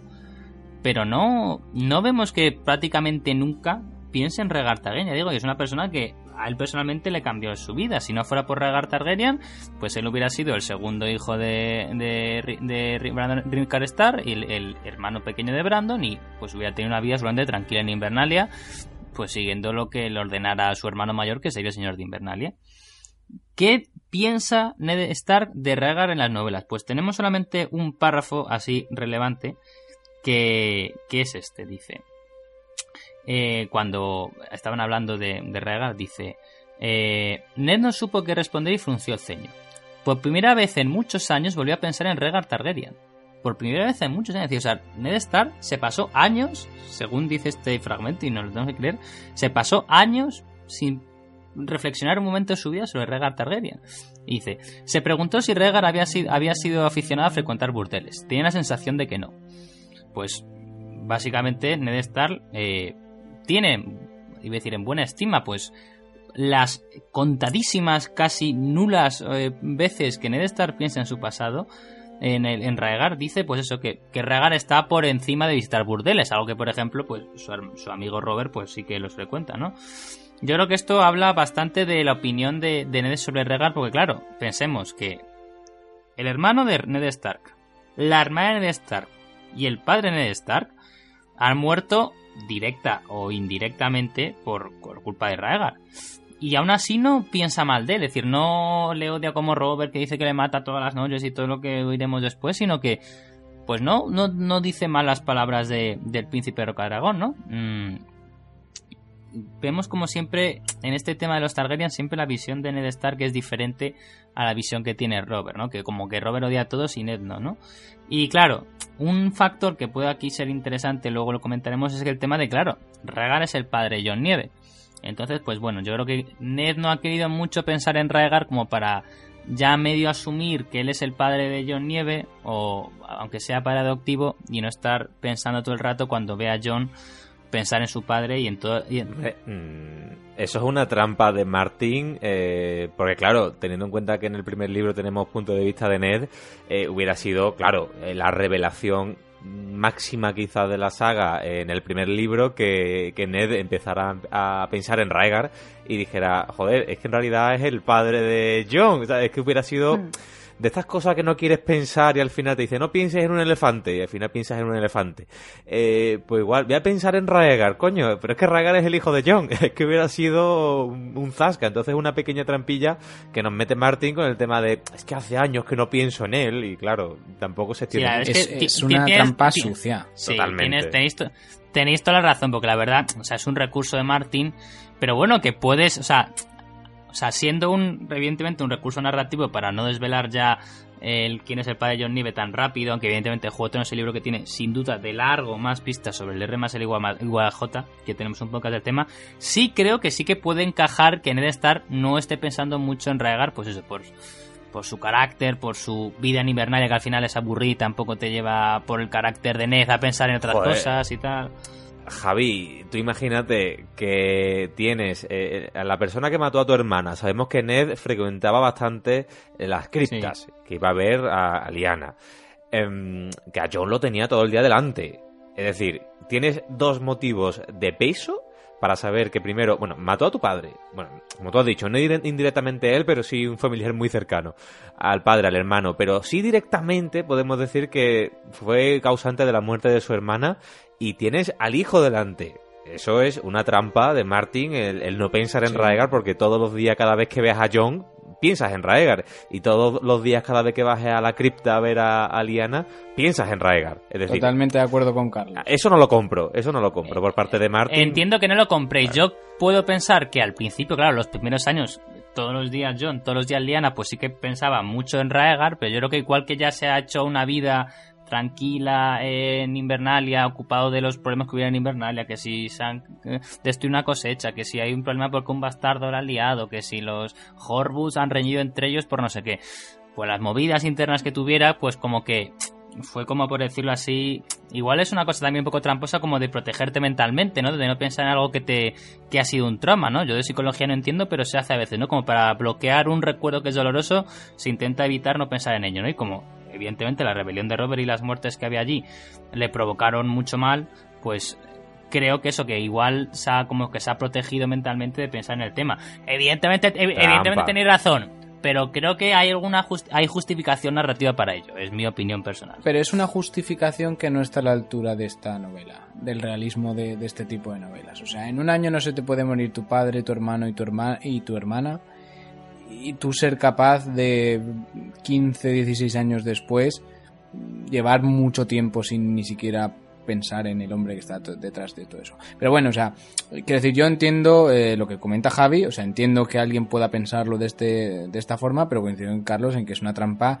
barata y sucia de George para decir el personaje de Rhaegar está envuelto en una neblina mística. Pero bueno, lo que, lo que quería decir yo de, de la relación de, de Eddard con, con Rhaegar es el- la terrible contradicción que tiene que pasarle por la cabeza a Ned. Y esa es una terrible contradicción que es una pena que no haya que no haya tenido su reflejo en el libro. Claro, porque si lo hubiera tenido habría sido un misterio que habríamos conocido desde el primer momento. Pero, o sea, estamos hablando de un tío que durante mucho tiempo para Ned fue un bastardo, un hijo de la gran perra que había secuestrado a su hermana, que la había violado, que por su culpa habían muerto su padre y su hermano y por el que se levantó en armas. Porque aquí, inciso, me niego a pensar que Ned supiera que Lyanna estaba enamorada de Rhaegar desde el primer momento, porque entonces estaríamos hablando de que Ned se levantó en contra del trono y en contra de Rhaegar también, eh, bueno, por, el, por algo que sabía que no era del todo cierto. Sí que es verdad que Aerys había matado a su padre y a su hermano, totalmente cierto. Pero estaba del lado de un Robert que estaba encenegado con matar a Rhaegar y asesinar a todo Targaryen viviente. Bueno, eso por un lado. Y por el otro, se da cuenta en el último momento, ya digo, yo pienso que en el último momento, que realmente Lyanna no había sido secuestrada, sino que se había ido con Rhaegar y se da cuenta que todo lo que sabía o creía saber de Rhaegar y todo ese odio que podía sentir hacia su persona desaparece, o sea, no, no tiene justificación porque Rhaegar no ha hecho nada malo directamente contra Eddard, ni es responsable de lo que Eddard en su momento pudo pensar que había hecho, y ahora no solo tiene que vivir con que todos sus familiares han muerto, sino que tiene que vivir con que su mejor amigo odia profundamente a Rhaegar y piensa que Lyanna le ha amado siempre, siendo que eso no es verdad, y que encima está ocultando a, a uno de los hijos. O sea, yo, el personaje de Ned Stark, después de conocer todo esto, después de reflexionar sobre ello, y cuando conozcamos realmente qué es lo que ocurrió en la Torre de la Alegría, va a ganar unos tintes y unos matices que no tienen absolutamente nada que ver con el Eddard Stark que conocemos de los primeros libros. O sea, para mí yo creo que esa es la Totalmente. faceta más interesante de Eddard Stark. Totalmente. ¿Te imaginas, Pablo, que en Juego de Tronos nos hubiera hecho Martin un episodio 7 con lo de Kylo Ren que dice es tu padre, Han Solo? Por si no no- nos quedó claro, no hubiera, no hubiera hecho lo mismo. Pero estoy totalmente de acuerdo contigo, Pablo. Imaginaros ese pobre Ned ocultándole a tu mejor amigo y, y hermano A tu mujer. y a tu mujer eh, al hijo de la persona que tú crees que raptó a tu a tu amor en el caso de Liana y que fue culpable de su muerte. Es decir, eh, tenemos siempre el punto de vista de Caitlyn, de que ve que la pobre tuvo que aceptar al bastardo de Ned a, John, pero no podía, tal. Pero joder, ¿cómo tiene que ser para Ned? Eh, criar al niño que, que provocó, no que provocó la guerra, pero al niño que provocó la muerte de tu hermana em, y que encima tu mejor amigo, si se entera, lo mata. Eh, es totalmente una, una, situación eh, que me reitero en la, en la tramposidad de Martin de no, no pienso en Raegar. Joder, pues para no pensar en Raegar, O sea, y es, es un poco triste que en el sexto libro, si es el sexto, descubramos todo esto y digamos, llevo seis libros, el personaje de Dark Stark desapareció al final del primero y no sabía nada de él. O sea, o lo más importante de él, lo más chulo y demás, estaba ahí y yo no lo sabía. O sea, he, desperdiciado la oportunidad de mm. conocer a este tío que, que vamos, que ya está. Eh, ya le han comido todos los gusanos.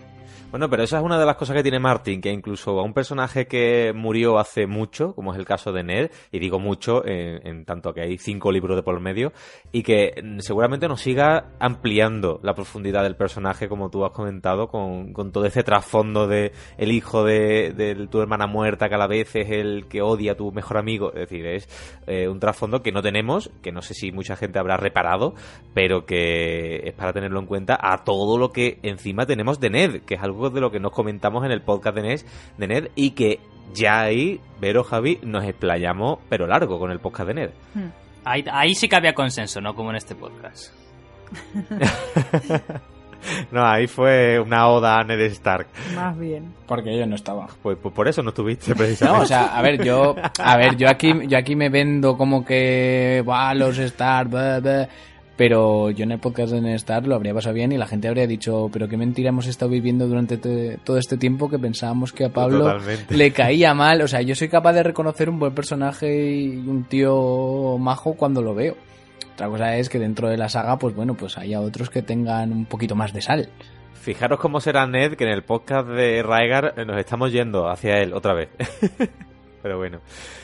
Vamos a retomar. Vero, otro personaje que vivió de cerca la juventud de, Raegar y que también mm, nos acerca a, Daenerys, al igual que Jorah, en este caso a Ser Barry Stanselmy.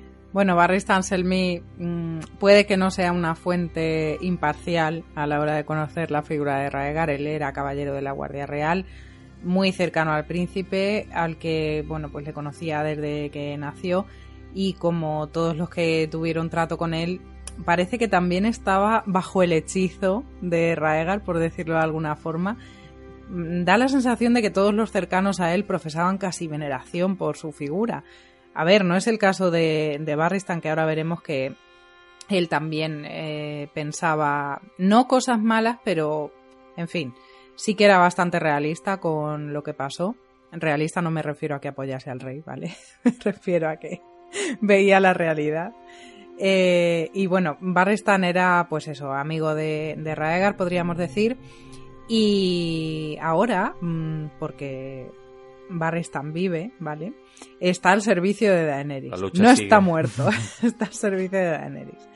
Que es, bueno, pues eh, la hermana a la que Raegar nunca llegó a, a, conocer. De hecho, ella busca que le cuenten cosas, pues igual que con Jorah Mormont y, ella quiere ella quiere saber de su familia porque a fin de cuentas ella lleva huyendo desde que nació prácticamente. Entonces no, no conoció a Raegar no conoció a, sus padres.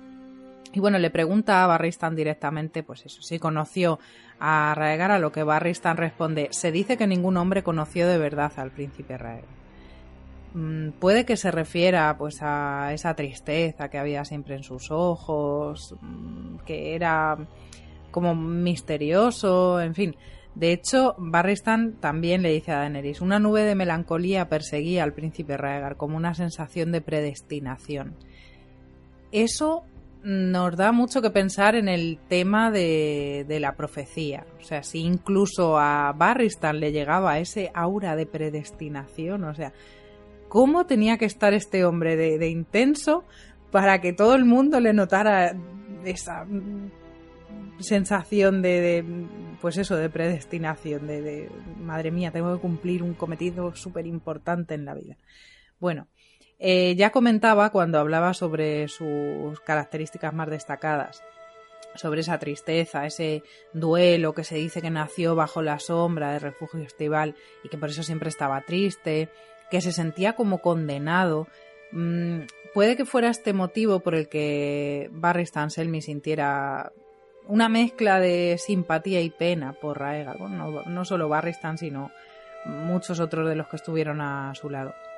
Os voy a leer un pasaje que quizás sea Mm, pues uno de los más interesantes y más revelador sobre la vida de Raegar. Antes, eh, bueno, Pablo nos comentaba algo sobre, sobre su vida, eh, lo del tema de que decían que la reina debía de haber devorado libros y una vela cuando estaba embarazada de Raegar. Y bueno, Barristan eh, cuenta eso, hasta un día en que el príncipe Raegar encontró en sus pergaminos algo que le hizo cambiar. El niño apareció repentinamente una mañana en el patio cuando los caballeros vestían sus armaduras de acero. Se dirigió a Sir Willem Darry y le dijo necesitaré espada y armadura. Al parecer tengo que ser un guerrero. Pablo lo ha dicho mejor que yo antes.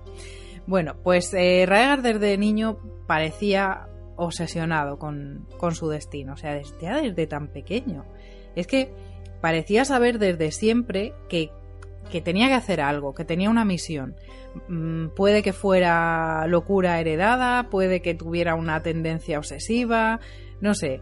Mm, estamos hablando de una historia de, bueno, de canción de hielo y fuego en la que entre intrigas y conjuras y, y temas políticos y demás, al final la magia siempre se abre paso.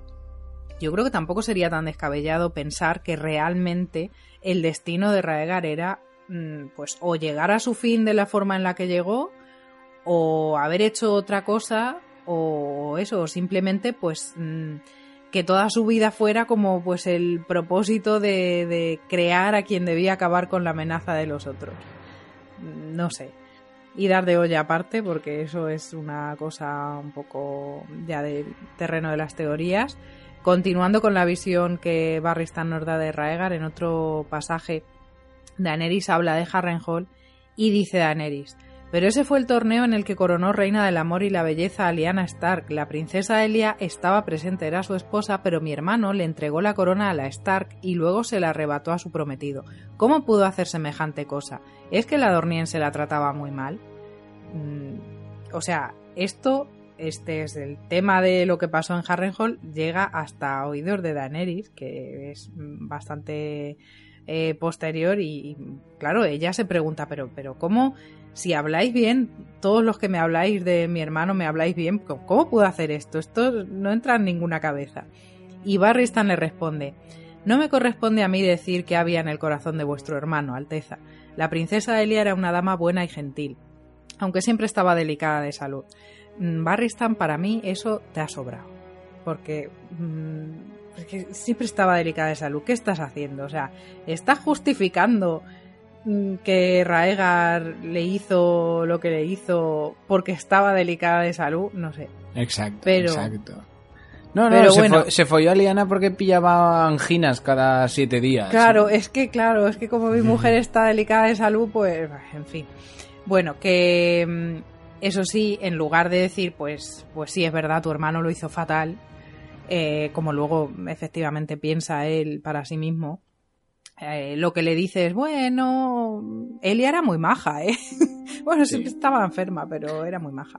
Se marcó un eh, Carlos Lorenzo y no quiso no, mojarse. Se quedó en mitad de la carretera y no, eso pues no puede ser, ya se sabe. En fin, que resalta las buenas cualidades de Elia, niega que le tratase mal, porque obviamente, o sea, eso sería mentira, porque la pobrecita Elia no hacía nada malo a nadie tampoco, o sea, niega, no podría decir que tenían una mala relación, podrían tener a lo mejor una relación más o menos fría o más o menos eh, cariñosa, pero Elia no hacía nada, la criatura.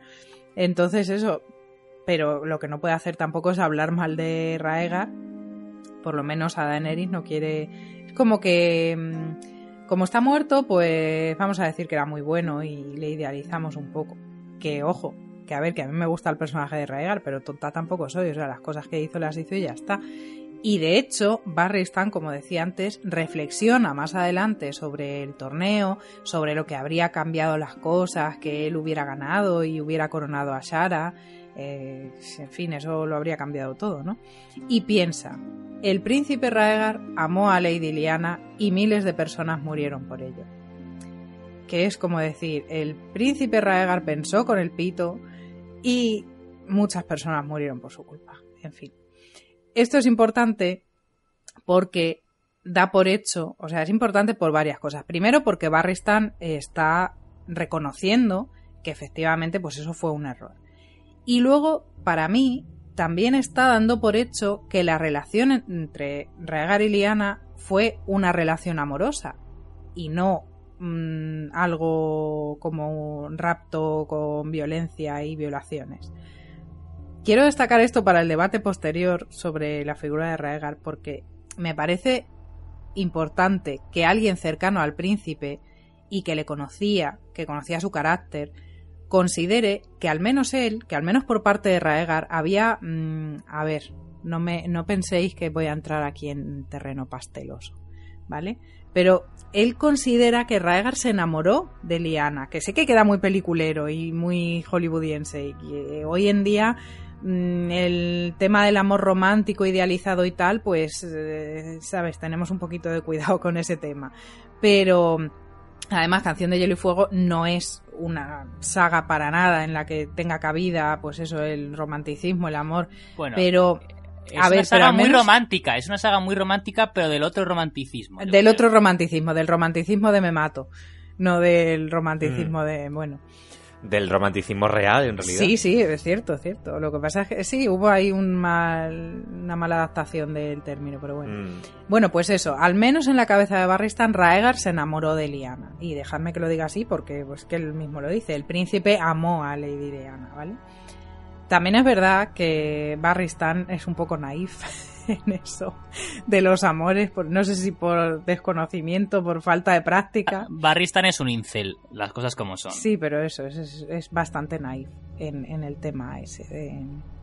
Eh, tiene una visión un poco infantil, de, bueno, más que infantil, no sé, idealizada o, ya digo, supongo que será por inexperiencia. Pero bueno, eh, nos muestra a Raegar como una buena persona, porque mm, en todo lo que dice, pues parece desprenderse de, sus palabras, que piensa que Raegar era una buena persona, pero piensa que ese amor que sintió, lo que él piensa que fue amor, mm, pues fue lo que condujo a la rebelión, ¿no? Y el hecho de que se enamorase de Liana fue una tragedia que condenó a la muerte a miles de personas.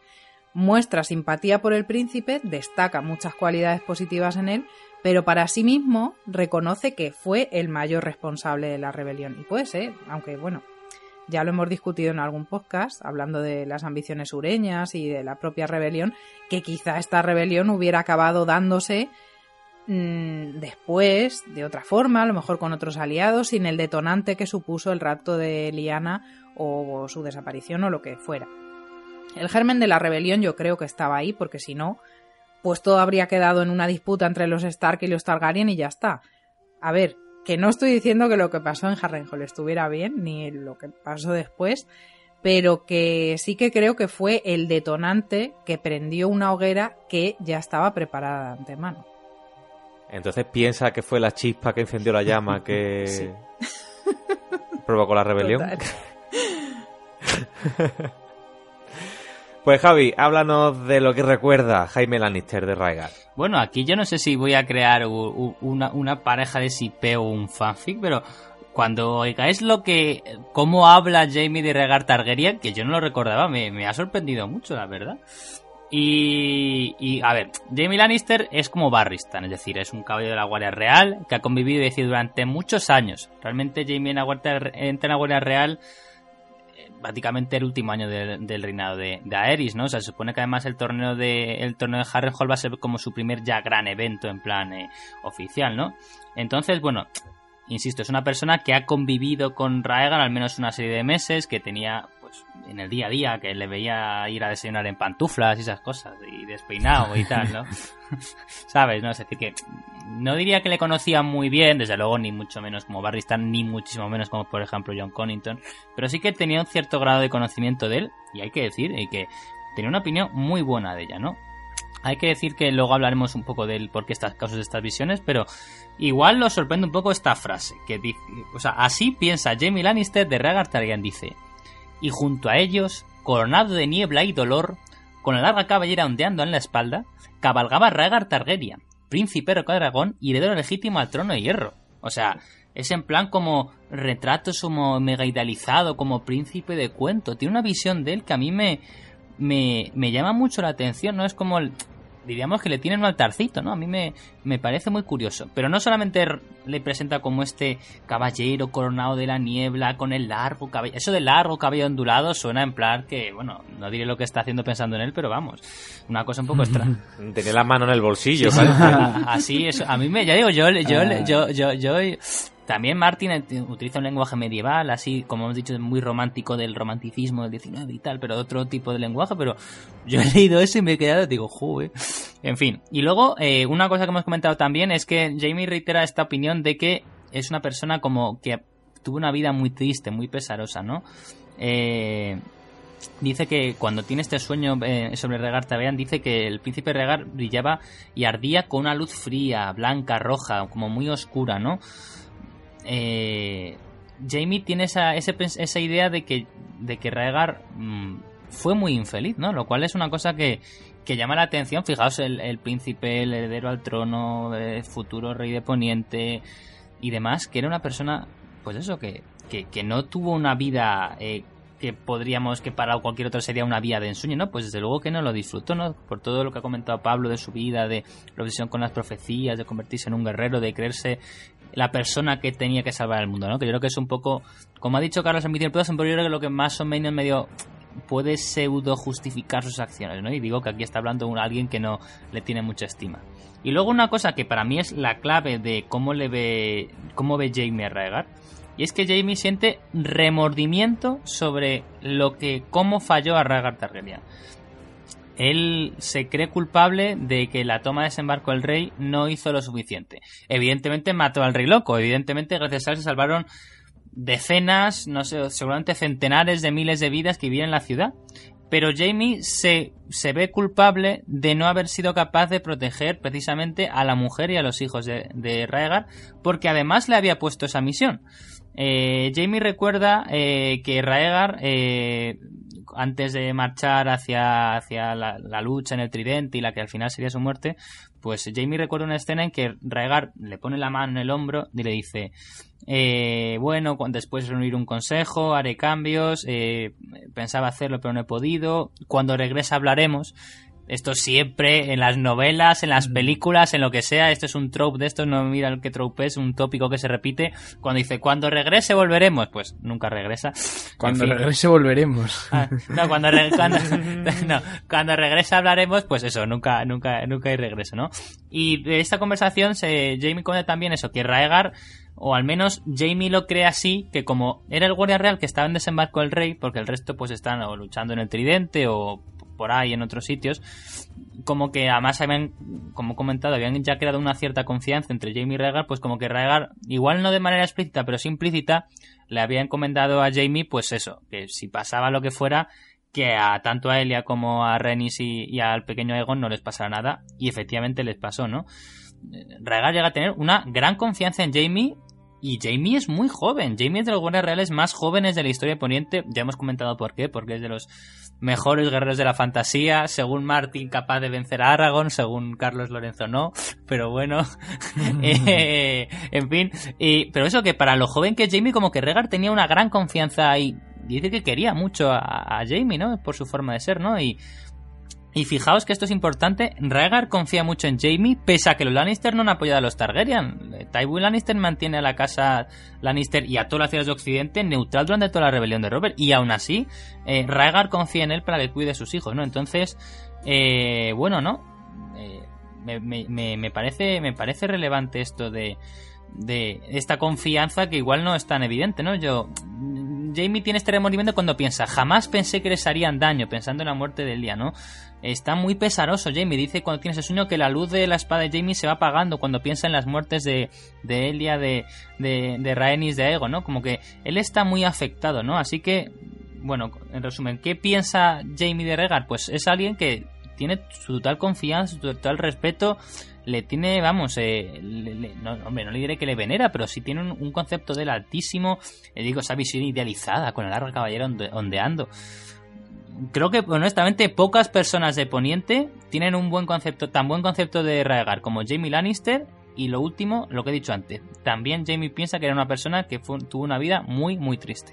Pues yo sí que veo ahí parte, gran parte de idealización a, a Rhaegar, pero eh, con el claro condicionante de- de- del, del carácter de guerrero, ¿no? No por el porque tocara el arpa Raegan ni porque fuera el príncipe de plata, sino porque era un, gran guerrero, porque el tío se había curtido también en el arte de la espada y está muy claro que Jaime pues tenía esa visión de él, a pesar de, lo has dicho varias veces Javi, de su larga melena y de todo lo que quiera, eh, por, lo, por lo buen guerrero que era, ¿no? Si el tío hubiera sido hubiera tenido la misma melena, pero hubiera sido un, negado con la espada, pues seguramente, seguramente, y estoy to- totalmente cierto de que Jaime no, no le profesaría esa, y digo, veneración, ¿no? Porque puede ser el príncipe, puede ser el futuro rey, puede ser lo que quiera, pero creo que el respeto de Jaime, y en este caso todo ese, toda esa idolatría, se debe, creo, única y exclusivamente por, eh, por la faceta de, de- de luchador y de guerrero que tenía Raegal. Hmm. Pues Pablo, pasamos de Jaime a su contra. Vamos a hablar de Cersei y si bien eh, Jaime lo veía como un, pienso, como un gran luchador y todo este, pues Cersei tenía una visión totalmente diferente a la que tenía su hermano. La verdad es que Cersei es uno de los personajes que más se sienten influenciados eh, por la apariencia física de Rhaegar, es decir, le ponía. Y eso también supone que la opinión que tiene Cersei de Rhaegar pues no es 100% neutral, por supuesto. Pero bueno, la verdad es que Cersei no opina mucho sobre los actos de Rhaegar, no opina eh, sobre sus maniobras políticas, militares, no, no, simplemente se limita mucho al, al tema físico. Como sabemos, eh, desde pequeña, eh, Cersei tenía un crush con Rhaegar, sobre todo porque su padre quería casarla con, con. Eh, Lady Jenna le dijo a Cersei, tienes que estar muy guapa porque en el último banquete con el brindis se anunciará que se- te vas a casar con el príncipe Rhaegar. Es más, ella cuando visita a Maggie la rana, pues está convencida, convencida de que se va a casar con el príncipe. Me casaré con el príncipe. Jamás te casarás con el príncipe, te casarás con el rey.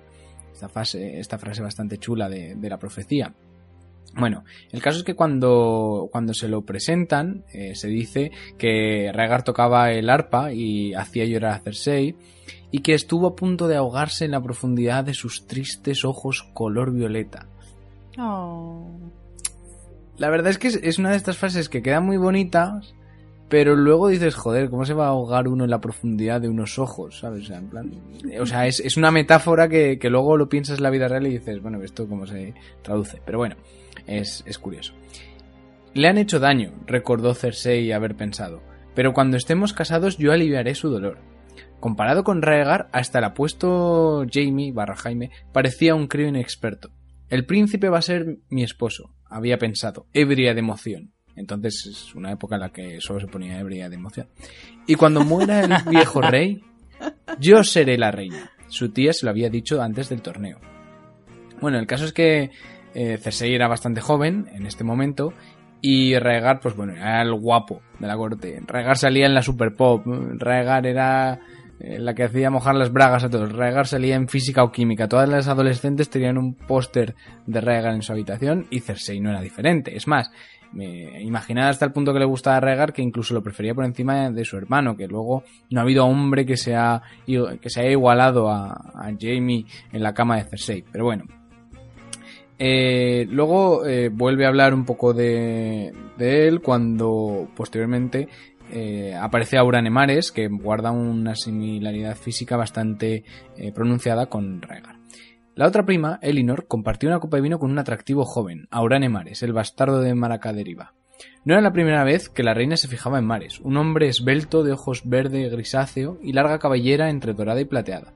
La primera vez que lo vio pensó, durante un instante, que Raegar Targaryen había resurgido de sus cenizas. Es por el pelo, se dijo. No es ni la mitad de guapo de lo que era Raegar.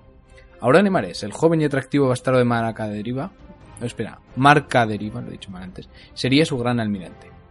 Mares parecía tan aburrido como Cersei con tanta charla de septones. Visto de cerca, tenía el pelo más plateado que dorado, y los ojos de un gris verdoso, mientras que el príncipe los había tenido violetas.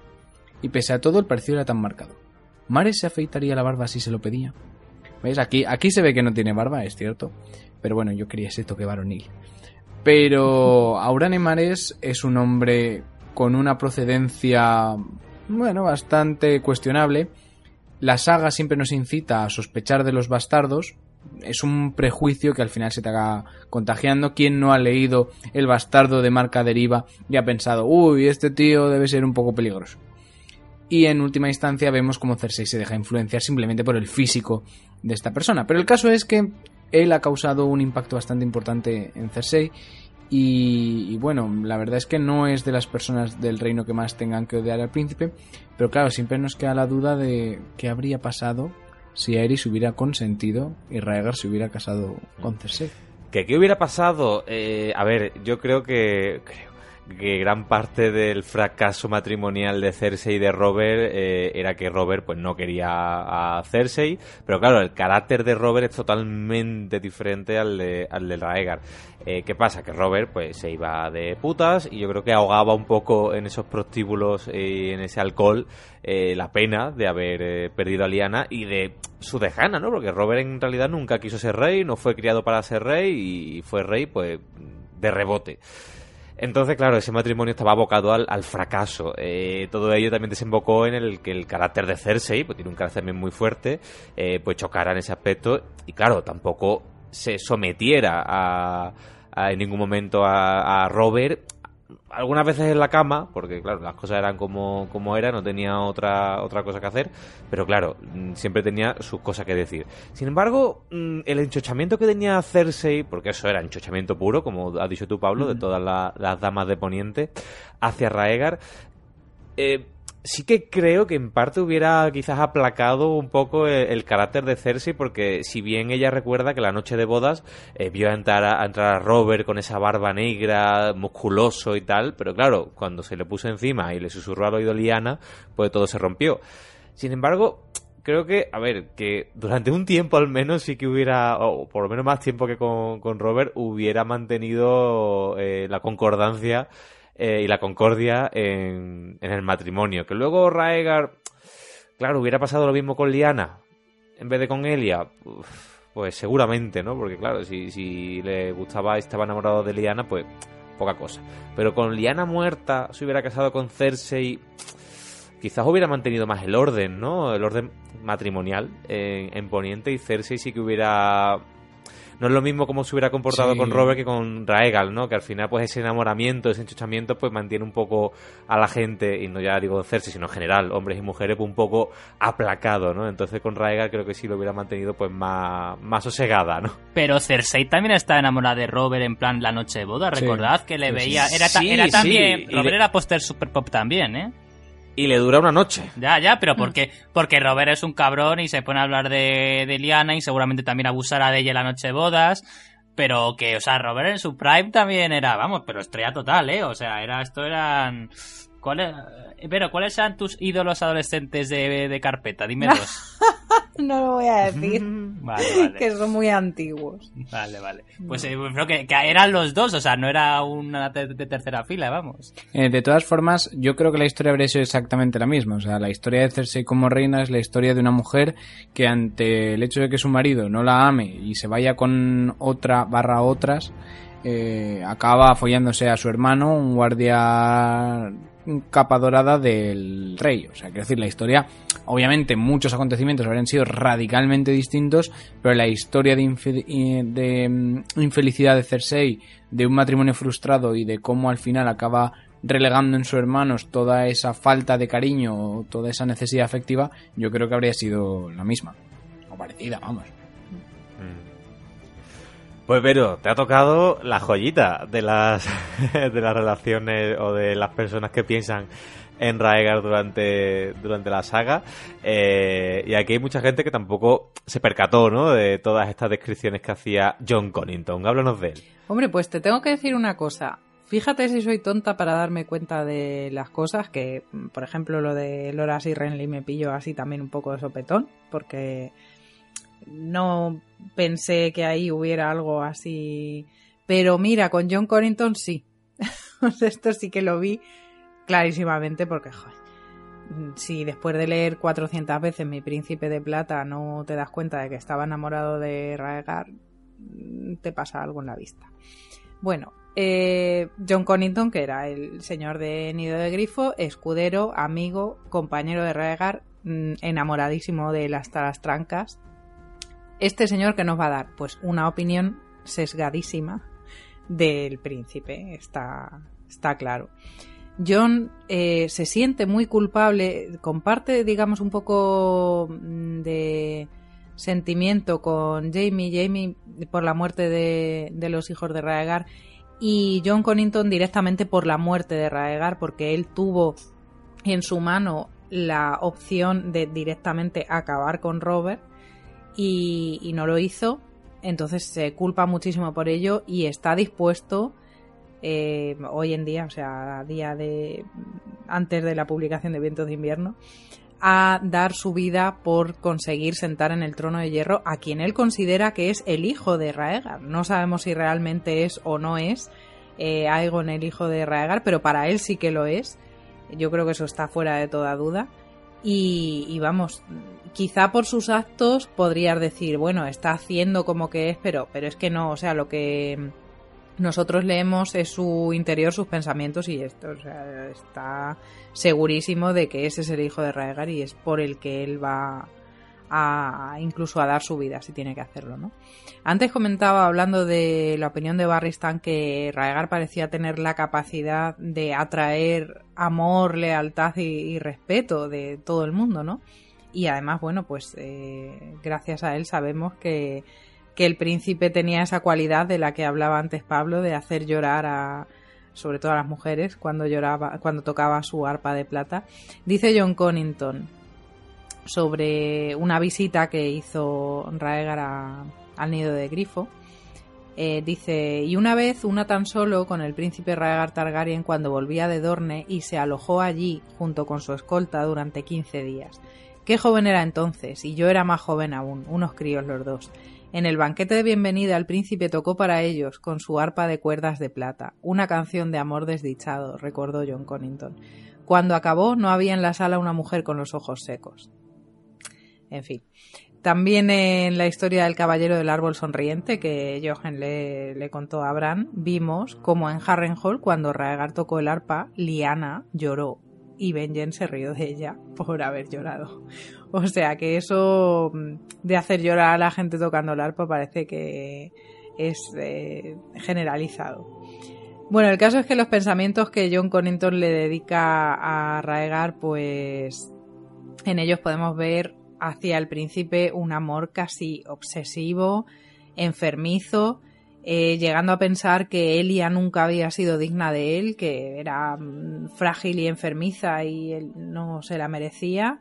Mm, tenía tal devoción por Raegar que aceptó el nombramiento de mano del rey que le ofreció a Eris y estaba decidido a demostrar que era digno de esa muestra de confianza y de respeto hacia Raegar, cuando está clarísimo, vamos, yo por lo menos pienso que John Connington tenía la capacidad de ser hermano del rey mm, que un nabo, o sea, la misma. John es eh, otro de los ejemplos, yo creo, mm, del... He leído antes una palabra que me ha, me ha parecido muy chula, pero no sé si la voy a decir bien. El infatuamiento.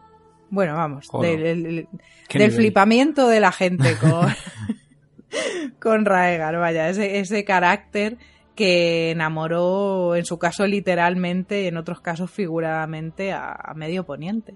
Pues vamos con el último de los personajes que tuvo gran relevancia en la vida de Raegar y en la muerte. Pablo, háblanos de Robert Baratheon. Seguramente os sorprenda, pero Robert Baratheon no fue la persona que más cariño y estima le tenía a Rhaegar Targaryen. ¡Qué sorpresa! ¿Qué me Pacha, cuentas? pacha. ¿Qué me cuentas? Pacha, pacha, qué sorpresa. No, no. Después del rapto, Robert eh, pensó directamente, por supuesto, que, que, bueno, precisamente que había sido un rapto, que la había secuestrado, que la había violado y que aquello, pues bueno, era la gota que colmaba el vaso. Hay quien argumenta que Robert eh, se inventó eh, toda la teoría esta del rapto, del secuestro, de la violación, eh, como excusa para levantarse contra un rey que bueno que llevaba tiempo mereciéndoselo y que, que había propiciado que en el norte se levantase o se instaurase una conspiración, la gran conspiración norteña, tenemos podcast, bastante poderosa en contra de, del monarca. Pero me parece algo bastante retorcido, sinceramente. Yo pienso directamente que Robert de verdad creía que Liana había sido secuestrada y violada. Lo cual dice más de Robert que de Rhaegar o de Liana, pero bueno. El caso es que Robert a lo largo de las novelas pues dice que todas las noches mata a Rhaegar, eh, pero que incluso un millar de muertes sigue siendo menos de lo que Rhaegar eh, merece. Insiste muchas veces a Ned, eh, ¿cuántas veces crees que violó Rhaegar a tu hermana? ¿Cuántos cientos de veces? Y un poco a partir de eso justifica ese odio hasta cierto punto irracional que tiene con los Targaryen, y eh, el hecho de que se hayan, hayan sido exterminados de la forma más cruel, violenta y por supuesto sin ningún tipo de remordimiento por su parte. Robert leemos el primer libro y parece ser un tío que, que bueno, que nos puede caer mejor o peor, pero es simpático al lector porque parece gracioso, eh, está enfrentado con Cersei, que ya desde el primer momento no nos cae bien, es amigo de Eddard, que parece ser que es el, protagonista, el protagonista de los libros. Entonces cuando Robert dice que Rhaegar se merecía morir un millón de veces, o un millar de veces, eh, nos lo creemos y lo compartimos. No es hasta después, cuando hemos leído más sobre Robert, cuando hemos conocido mejor el personaje, cuando analizamos el personaje con un poco de calma, cuando nos damos cuenta que, bueno, que Robert se podría haber montado toda esta película en su mente y esto eh, no haber sido así. Robert utiliza a Rhaegar como vía de escape, en mi opinión. Eh, lo culpa de todo lo malo que le ha podido ocurrir a Robert a partir de ahora su alcoholismo, el haber ganado peso, el ser una persona que es capaz de matar niños, todo lo justifica en ese momento en el que Rhaegar raptó a Lyanna. Como ya digo, eh, Robert solo piensa en una persona, y es en Robert, no os equivoquéis, no es sobre Lyanna. A Lyanna la idealiza en su mente, y sobre todo la idealiza en su mente después de muerta. Robert es una persona que no puede permitir y que no va a permitir que nadie le quite lo que cree que es suyo por derecho. ¿Liana era suya por derecho? No, no llega a serla. Él quiere casarse con Liana. A Robert ni siquiera se le pasa por la mente la posibilidad de que Liana no esté enamorada de este hombre joven, musculado, eh, un fantástico guerrero, un gran general, al que ama a todo el mundo, que es el que más cerveza puede beber en las fiestas. Este tío era este tío lo petaba, este tío iba a la fiesta que fuera y lo petaba y follaba con seis o siete y al día siguiente no tenía resaca y, todo el mundo le invitaba a las fiestas, o sea, Robert era el flipado, el flipado de turno.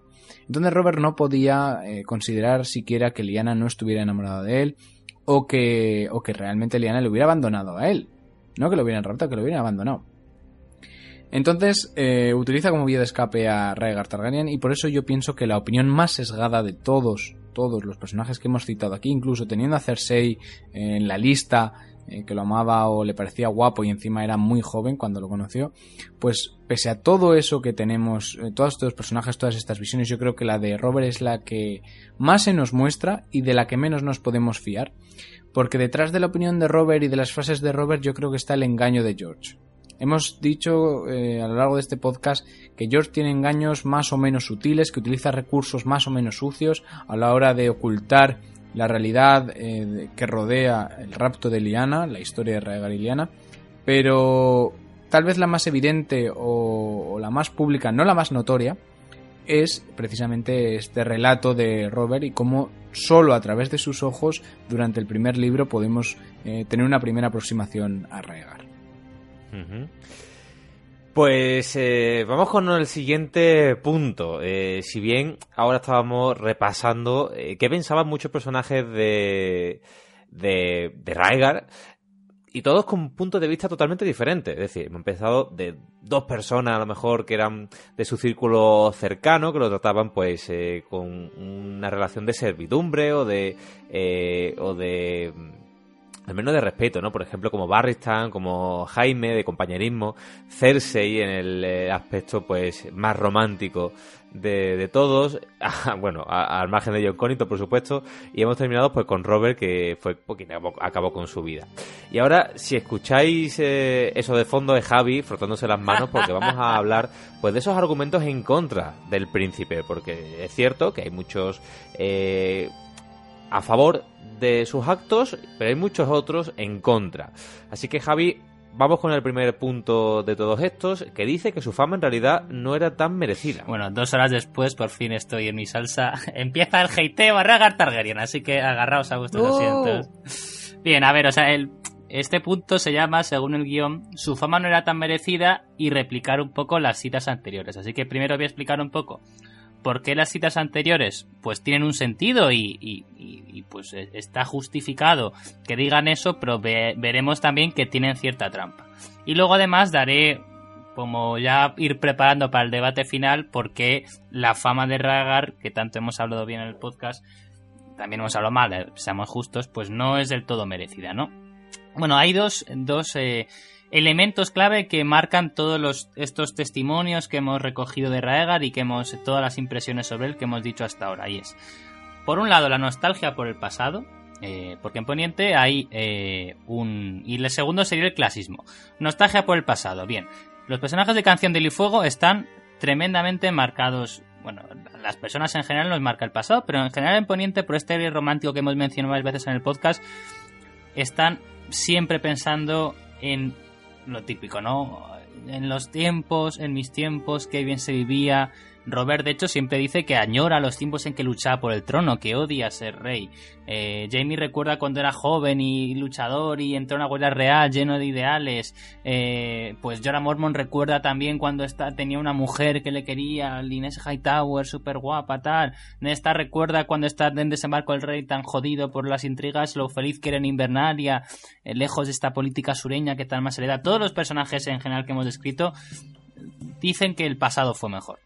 Y, y, no, y no es así. Hay una obsesión con el pasado que quizás en algunos casos concretos, pues sí, pues evidentemente vivían mejor entonces, pero al final lo que hace esto es que les condiciona. Entonces, no hay ninguna figura que represente más el pasado, un pasado romántico, un pasado de guerra, un pasado de juventud, de plenitud física, de, de felicidad en algunos casos que Raegar Targaryen, que es el que simboliza todo eso que hemos perdido. El sentimiento de pérdida siempre se asocia cuando hablamos de la nostalgia por el pasado, ¿no?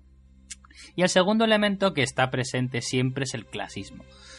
Canción del Fuego es una saga que para mí uno de los pocos puntos débiles que se le puede acha- ach- achacar es que no nos muestra no nos muestra lo suficiente cómo sufre el pueblo llano la guerra.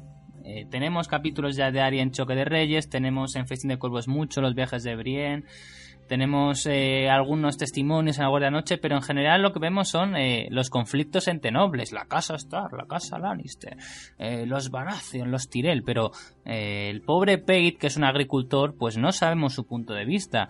Bueno, yo, me acuerdo, Javi, de Arlan del Árbol de la Moneda, cuando nos contaba en los cuentos de Danquier que al final estaba un, tiempo luchando para un lord, en la guerra siguiente luchaba para el lord eh, contrario porque le pagaba más eh, o porque simplemente eran disputas de lore que muchos de ellos pues no sabían ni por qué estaban peleando, sino que simplemente pues estaban ahí. Y esto era, era un ser, eh, no llegaba a ser un gran lord, pero creo que esa frase me, me llegó mucho diciendo que eso, que no, que un día luchaban para otro, para, para uno, otro día para otros y casi nunca sabían por qué. Sí, la verdad es que, fíjate, en este que tiene razón Carlos, los cuentos de... Se me había olvidado al, al recordarlo, los cuentos de Anquiek sí que yo creo que nos muestran bastante un poco cómo vive el pueblo llano, porque claro, Ned y eh, digo, eh, Dan Kieg pues se recorren los caminos, duermen en posadas de mala muerte, o sea, sí que ahí vemos un poco más como en la realidad el poniente real, porque el castillo de Invernalia no es el norte, el castillo de Invernalia es donde viven pues un puñado de personas, pero el pobre campesino, o sea, no te hablo ya de las Horwood ni de los Glover, el pobre campesino que vive por ahí en mitad de la nada, que es el siervo de una casa que a su vez sirve a otra casa que a su vez sirve a los Bolton, pues ya me dirás tú si él,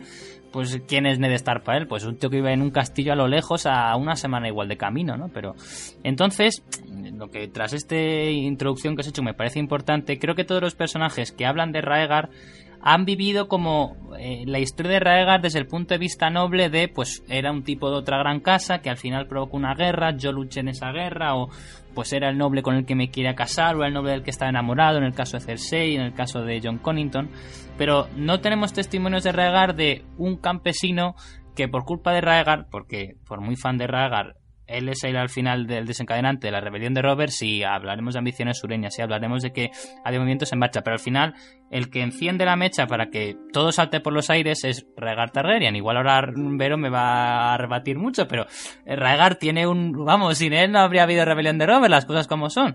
Entonces, ese pobre campesino que murió su familia, igual murió su padre, igual murió, violaron a su hija o a su mujer o quién sabe, por culpa de Rhaegar, pues nunca hemos tenido esa voz en la saga, ¿no? Entonces, como digo, todos los testimonios de Rhaegar nos los da la parte de arriba de la pirámide, los privilegiados, la clase alta, que le ven como un igual y no le ven, yo creo que eh, realmente todas las eh, consecuencias que tienen sus acciones. Y bueno, si vamos a desmontar un poco punto por punto, sin extendernos demasiado, porque son muchos testimonios, hemos estado casi una hora hablando de testimonios de otras personas sobre Raegar. En primer lugar, yo creo que Jorah eh, idealiza a Raegar por su heroísmo aparte de ser un gran guerrero, que eso también es común a otros personajes, pues Rhaegar es como el héroe, el símbolo Targaryen. De ahora recordemos que la novela se empieza siendo, eh, iba a decir, un sirviente de la casa Targaryen, pero en realidad es un traidor, porque en realidad trabaja para Varys y trabaja para el gobierno de Robert, ¿no? Eh, es un personaje que a mí, te voy a decir que no me cae muy bien, pero, pero bueno, pero que en este caso su, su sobre todo, yo de las de los libros, ¿eh? en la serie yo creo que es un poco más simpático y menos chungo, la verdad, menos creepy con Daenerys. De hecho, mucho menos creepy con Daenerys. Pero Jorah, pues ve a Rhaegar como un guerrero del pasado, un guerrero de su época, un noble adversario, ¿no? Por decirlo así.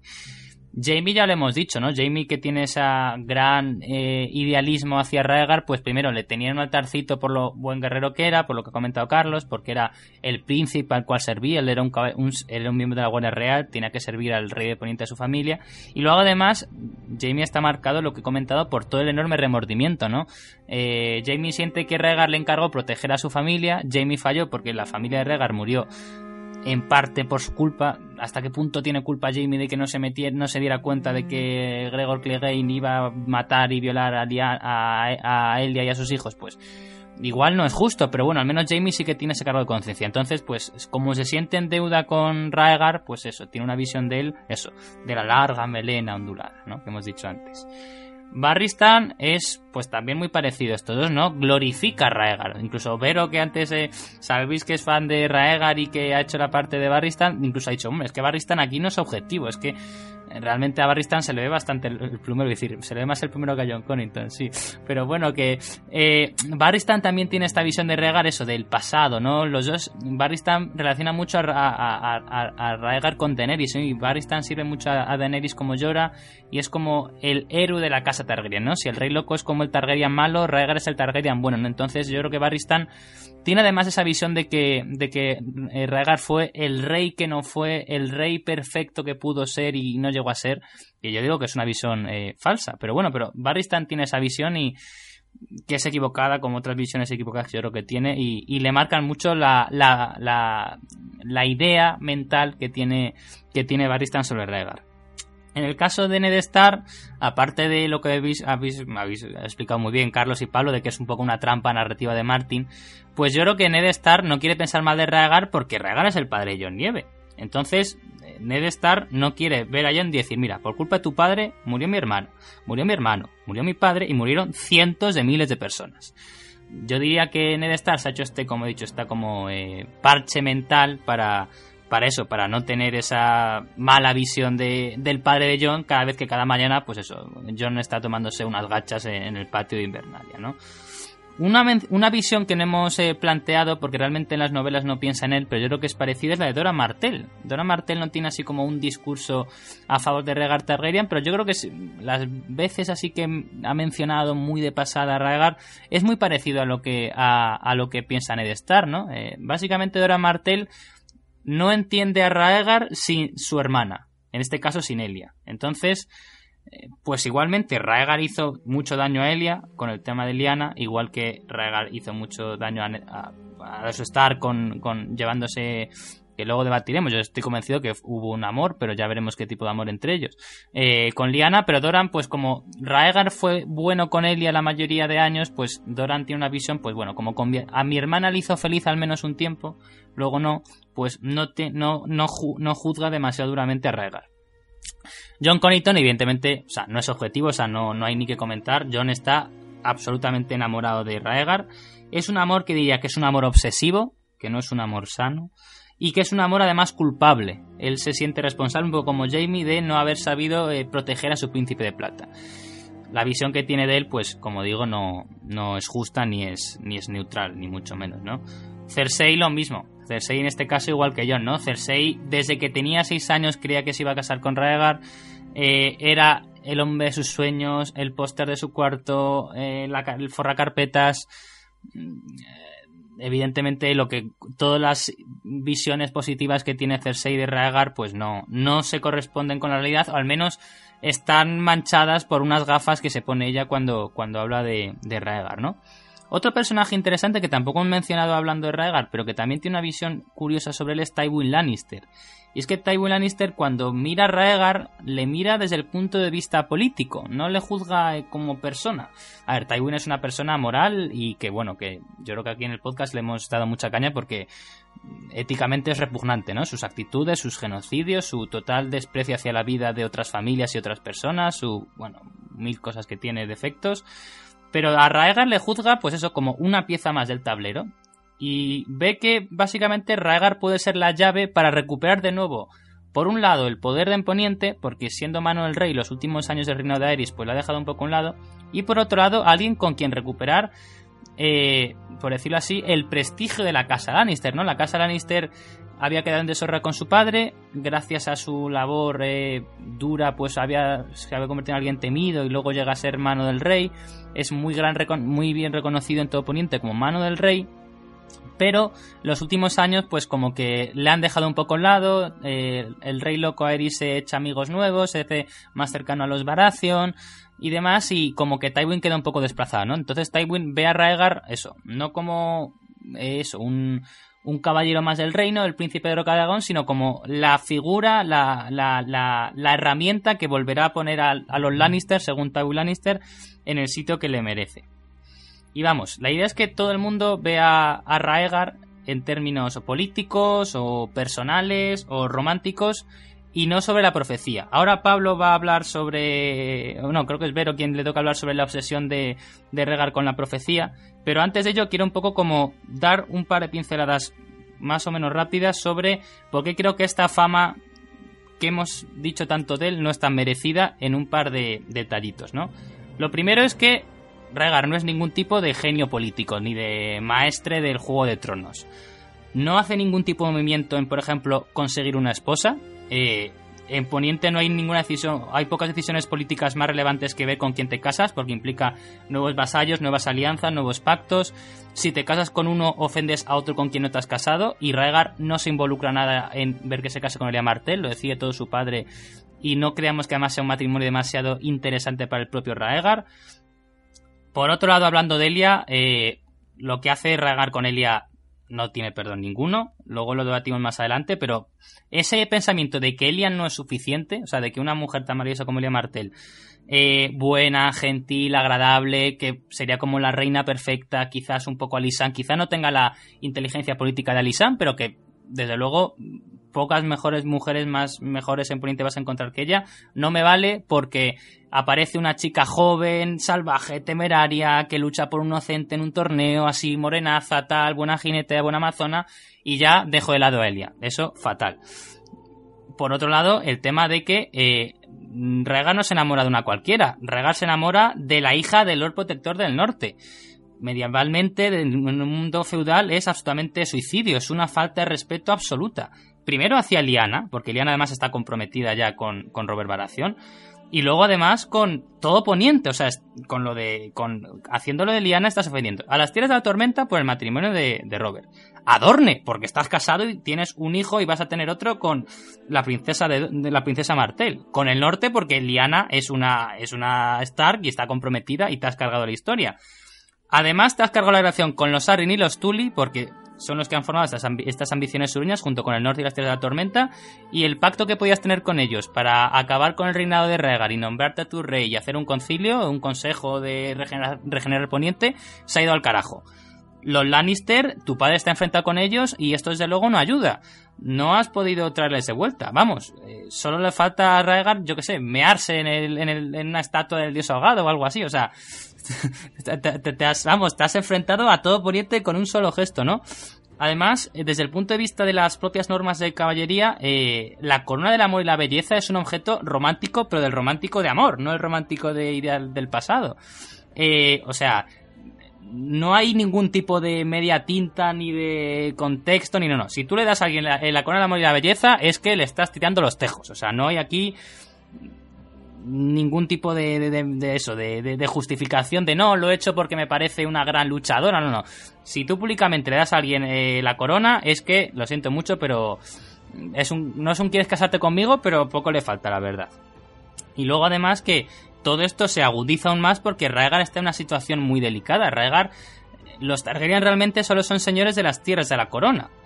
Entonces, eh, no tiene muchos soldados que, por decirlo así, sean fieles a los, a los Targaryen, pues tienes a los de a los de las casas cercanas a Rocadragón, a a Dar, a Dar igual alguna zona, yo que sé, de Valle Oscuro, igual pues, no es de las tierras de la corona, pero está cerca, igual puede tener alguna influencia, pero básicamente para cualquier cosa que quieras hacer dependes del resto de Poniente. Y es que, Raegar, te has enfrentado con el resto de Poniente. Si quieres, por decirlo así, enfrentarte con tu padre, no puedes poner a todas las casas de Poniente que son quienes te van a dar tropas eh, en contra no sé, está fatal. Luego, dos últimas cosas muy rápidas. Lo primero, eh, lo comunica muy mal, es decir, aquí Liana también tiene parte culpa, pero es incapaz de manifestarse, oye, ¿por qué he hecho esto? Oye, tengo una profecía, oye, ¿qué hago esto? Porque la única manera de salvar Poniente y imaginamos que Regartagena tiene un sueño con los otros y que cree que tiene que ser el príncipe prometido para luchar contra los otros y tener un tercer hijo que sea Azor Ahai y demás comunícalo, explícaselo a alguien. Si te lo tienes todo para sí, vas a lograr eso, que se monte una rebelión en tu contra.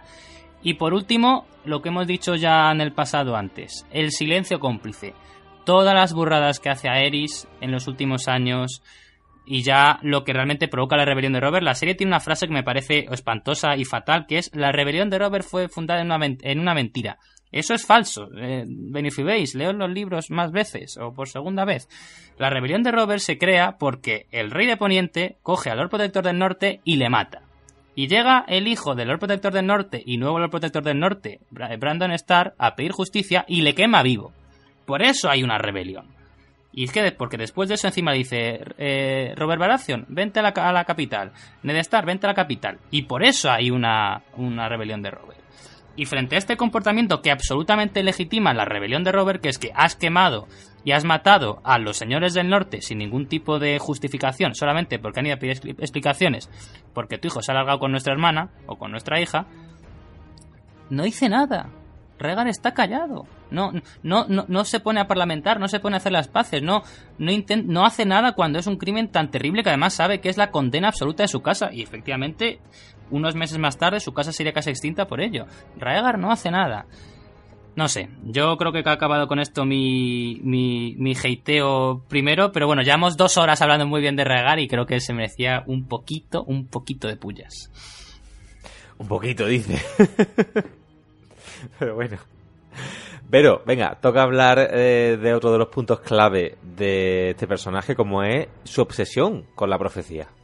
Bueno, eh, hay quien piensa que Raegar fue un ególatra estúpido, textualmente sacado de un ensayo en contra de él, ¿eh? y que su obsesión con la profecía de las tres cabezas del dragón hizo sangrar a Poniente, y no solo eso, sino que acabó con su casa, con una dinastía que llevaba casi 300 años gobernando. Es verdad, eh, estaba ahora mismo pensando en las últimas palabras de Javi. Y es verdad que, que hizo todo eso, pero es que tampoco sabemos por qué. O sea, mm, no podemos. ¿Por qué estuvo callado Raegar? Pues a lo mejor tenía un motivo, pero no lo sabemos. Bueno, ya hemos conocido en qué consiste la profecía a la que se dedicó, por cierto, mm, uno de los primeros podcasts allá por 2014. El tercero hemos dicho, ¿no? Sí, el tercero. Ya dije antes que Raegar de niño encontró algo en los escritos de la biblioteca de desembarco que le llevó a convertirse en el mejor de los caballeros, porque todo lo que hacía lo tenía que hacer, tenía que ser el mejor. Eh, eh, no sabemos si esto que encontró estaba o no relacionado con la profecía. Yo no lo creo, puesto que, bueno, pues era un niño por aquel entonces. Mm, es posible, pero bueno, lo que sí sabemos es que parecía tener una fijación con esta profecía del príncipe que fue prometido y con la tragedia de refugio estival, donde por cierto cuentan que solía ir pues solo para tocar el arpa allí entre las ruinas del castillo todo tan emo que en fin, hay una teoría que cuenta que lo que iba a ocurrir en refugio estival es que iban a sacrificar a Raega recién nacido en un ritual mágico para restaurar a los dragones. Bueno, lo del ritual para restaurar a los dragones creo que ya más que teoría es algo que tenemos súper asumido, ¿no? Pero la teoría esta dice que, eso, que es que iban a, sacrificar a, Raegar, porque bueno, Rollor dice que los sacrificios más eh, efectivos son los de las personas eh, inocentes, los de, pues eso, las personas que inocentes, vaya. Eh, bueno, Mm, en las palabras que aparecen en el mundo de hielo y fuego, relacionadas con refugio estival, donde ya sabemos que, bueno, pues había unos escritos y tal, pero oh, se mancharon y, y no sabemos ya lo que pone. Aparecen unas palabras que pone salvado por el valor del Lord Comandante y puntos suspensivos, porque ya no sabemos qué más pone. Bueno, pues esta teoría dice que quien fue salvado fue Raegar con su madre Raela, que acababa de dar a luz a Raegar. Pero, eh, bueno, teorías aparte, lo que sí es cierto es que Raegar nació ese día de la tragedia Refugio Estival y que estaba obsesionado con una profecía, la del príncipe que fue prometido y las tres cabezas de dragón, y que en un principio pensó que sería él quien cumpliría la profecía. ¿Pero cómo lo sabía? Bueno, nosotros no conocemos esta profecía, o sea, tenemos que empezar porque no la conocemos quizá en los libros que quedan por publicar tengamos más, luz sobre esto. Ojalá tendría sentido, sabiendo que esto está relacionado con la lucha contra los otros. Pero en cualquier caso, en algún momento de su vida, justo, o sea, ese momento que Daenerys vio en la Casa de los Eternos, Raegar se dirige a su mujer, Elia, y le dice del bebé que acaba de tener, él es el príncipe que fue prometido. No sabemos ni qué pasó, ni por qué ya no era él el príncipe prometido, sino que lo era su hijo. Por no saber, no sabemos ni siquiera si existe la profecía como tal, aunque sí es verdad que hay más personajes que la conocen, por ejemplo, Melisandre, que por cierto también está obsesionada con la misma profecía. No sé si esto es una casualidad o no.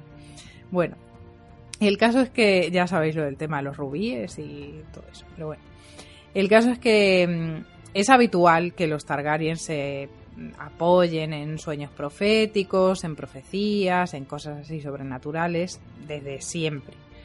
Recordemos que los Targaryen se salvaron de la destrucción de Valiria porque Daenis la soñadora soñó que iba a pasar y les avisó y les dijo humo. Mm, bueno, sí, humo precisamente fue lo que hubo mucho. Y después incluso escribió un libro de profecías del que se habla en la saga y que al parecer se considera perdido y que algún personaje de la saga lo ha leído. Roderick Harlow, creo, eh, lo había leído. O sea que ese libro existe y esas profecías estaban escritas en un libro al que podría haber accedido Raegar. ¿Podría haber leído ahí esa profecía? No lo sabemos.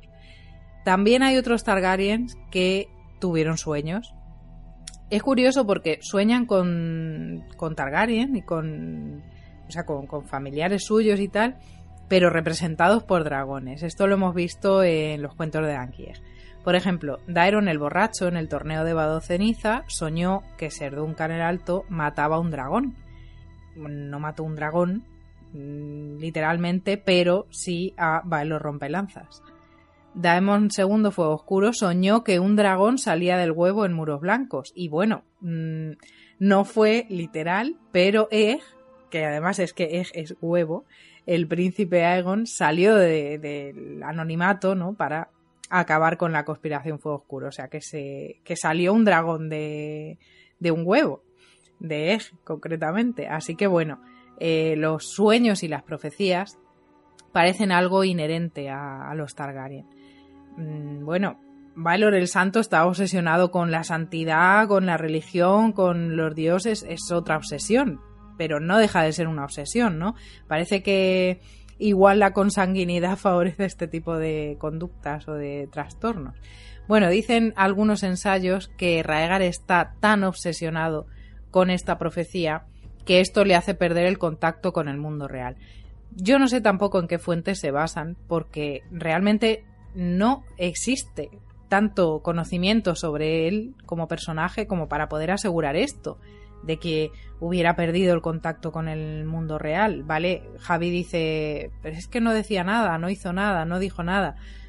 Pero ¿sabemos por qué, dónde estaba, qué estaba haciendo o si realmente ese era su destino y no tenía que decir nada porque tenía que pasarle eso? Es verdad que es muy injusto porque muchos inocentes murieron y mm, su familia quedó prácticamente extinguida. O sea, yo no lo comprendo, pero no tengo, creo, suficientes datos como para decir, pues qué putada, o qué, capullo, o qué...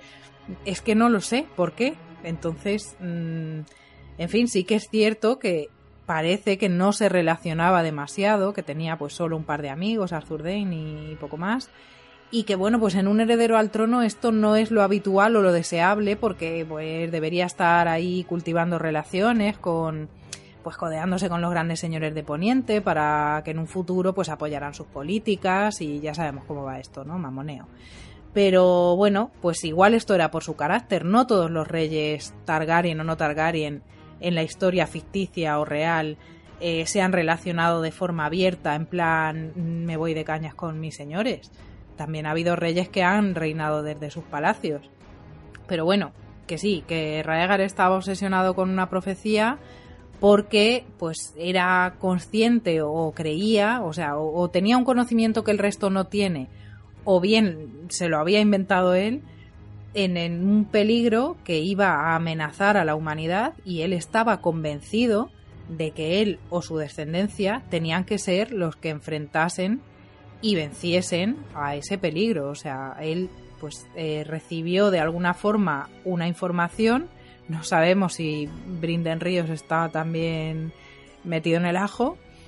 Entonces eso, él, él sabía algo que nosotros no sabemos, que el resto de personas no sabían tampoco, y él estaba convencido de que esto tenía que ser así. Eh, yo sobre eso lo hablaremos después en el debate. Yo creo que es que él tuvo una visión de los otros o algo así. Pero lo que, para mí, la, o sea, has dicho una cosa que es lo que me ha hecho saltar las alarmas. Dice: Yo no sé por qué Raegar eh, dicen que estaba alejado de la realidad. Nombrar reina del amor y la belleza a Stark, enfrentándote en un solo movimiento a cinco casas de Poniente es estar fuera de la realidad, porque es eh, cagarte en todo el orden de establecido, de feudalismo, de relaciones de caballería, de, de cómo funciona ese mundo, todo. O sea, yo que sé, es como si en tu discurso, yo que sé, tienes que presentar tu trabajo fin de máster y te desnudas y te pones a, a lanzar gritos y a tirar heces al, al jurado, ¿no? Es como destruir todo el sistema, todo lo que has estado de gente trabajando durante una serie de años. O sea, es es estar fuera del mundo. Es decir, lo que hace en el torneo de Harrenhal es vivir en un planeta diferente en el cual se te aplican unas normas especiales porque eres el príncipe que fue prometido o el padre del príncipe que fue prometido porque eres es el futuro rey de Poniente y entonces eh, las normas no, van contigo. Pero eso para mí sí que es estar en totalmente alienado del mundo. Yo quería comentar una cosa en este punto. Mm, solo tengo una explicación para este comportamiento tan irracional que señala Javi, porque estoy de acuerdo con él. Regar es un tío que sepamos más o sepamos menos, pues hasta cierto punto es coherente y llega un momento en el que es muy fácil decir eh, se dejó llevar por su polla, pero no me termina de cuadrar del todo con, con la imagen mental que tenemos de Regar o nos formamos con los libros. Entonces, Mi teoría es, o mi opinión es, Raegar actúa como actúa porque se vuelve paranoico con la profecía. Es decir, la única explicación que se me ocurre a mí para que Raegar... Estoy de acuerdo totalmente, sí. Claro, o sea, la única explicación que se me ocurre a mí para que Raegar piense que no pasa nada por dejar que los siete reinos se desangren como no se han desangrado en cientos de años eh, y que haya una guerra terrible que asole el continente es pensar que si no aparece el príncipe que fue prometido o da a luz al que va a poner eh, el orden cósmico de vuelta a su estado original, salvo por eso, no se me ocurre otra razón por la que Raegar actuaría así. Porque es muy fácil decir, sí, Liana era muy guapa y el tío se enamoró y cuando te enamoras haces locura. Sí, pero no encaja con Raegar. No encaja. Y encima el carácter que tiene, que es un carácter ciertamente Targaryen y que es algo que hemos visto en los Targaryen, este tipo de comportamiento, incitaría a pensar que se volvió totalmente paranoico y medio loco con la profecía y pensó que si no hacía esto, si no lo hacía las bravas, eh, no lo iba a poder hacer era la única forma y que realmente que murieran 500.000 personas en Poniente pues no importaba porque lo que importaba realmente era el fin último. Mm. y si eh, voy todavía más allá, eh, dice Pablo que si lo hace a las bravas, y si, es decir, hemos visto en los libros que hay efectivamente visiones que son proféticas. Eh, metafóricas, pero proféticas. Eh, con Daenerys lo hemos visto en la Casa de los Eternos, que vimos en el segundo libro, em, la, boda roja y muchas cosas más. Es decir, ¿y si Raegar, eh, por esta sangre Targaryen, esta sangre dentro de lo que cabe mágica, ¿no? Porque la sangre Targaryen, la sangre Valiria tiene magia, tuvo ciertamente una visión en la que veía que el futuro salvador de Poniente, el futuro príncipe que fue prometido, el futuro Azor Ahai, saldría de la unión entre el hielo y el fuego y él interpretó claramente que el fuego era él y que el hielo no era Elia, por desgracia para ella, sino que era Liana. Ah, yo esto lo tengo clarísimo. Sí, sí, yo también. es que, claro, es que al fin y al cabo, eh, lo que dice Pablo tiene todo el sentido del mundo de que propició eso a las bravas, eh, totalmente en contraposición de la actitud que tenía Raegar, como hemos estado viendo, pero yo digo más que yo creo que ya a este, llegados a este punto podríamos decir que lo sabía y que ya mm, no había ninguna forma más de decir, joder, es que me tengo que... No, no casar, porque el tema de la, del casamiento y de la boda, mm, bueno, pero el tema de eh, tener un hijo con él, con Elia, con Liana, eh, que lo vio eh, donde sea y que lo provocó porque no le quedaba otra, porque dice, mira, es que no tengo otra manera de hacerlo, eh, esto tiene que ser así, tengo que tener un hijo con esta chavala, eh, porque es el hielo, ¿no? Ella va a representar el hielo, lo vimos incluso con las visiones de Daenerys con el muro, esa rosa azul que salía del muro de hielo, o sea, es que todo muy profético a la vez que metafórico.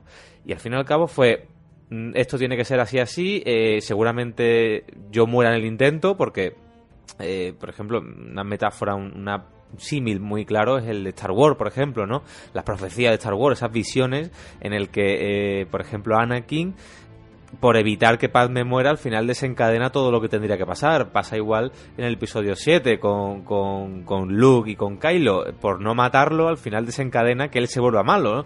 Es decir, que, aunque es a la inversa, eh, este tipo de profecías, este tipo de visiones que intentas cambiar pero que sin embargo las provocas, eh, me parece muy, simil, muy, muy similar a, lo de Raegar. Esto tiene que pasar eh, por un lado por las buenas o por las malas y el tema de la, del torneo de Harrenhal, como efectivamente ha comentado Pablo, no concuerda nada con la actitud del personaje, pero ¿y si él sabía cosas que nosotros no? A ver, eh, yo, yo estoy seguro, creo que antes lo he dicho también, yo estoy seguro que Rhaegar tiene un sueño profético que le dice, de hecho él lo afirma, ¿no? Lo que Daniel Casa de los Eternos es que suya la canción mm. de Luis Fuego tiene, tiene tres cabezas, es decir, o sea, eh, está confirmado que Rhaegar tenía visiones o sueños o chungos de estos Targaryen, ¿no? Que como ha dicho antes Vero y hace rato, esto es una costumbre Targaryen desde eso, desde, desde la época de Valiria, ¿no? Que por eso dejan Valiria. Entonces, yo mi, esto es mi opinión personal, ¿eh? yo creo que eh, tiene una visión de los otros, o de la muerte, o de los caminantes blancos. No creo que haya un rey de la noche en los libros.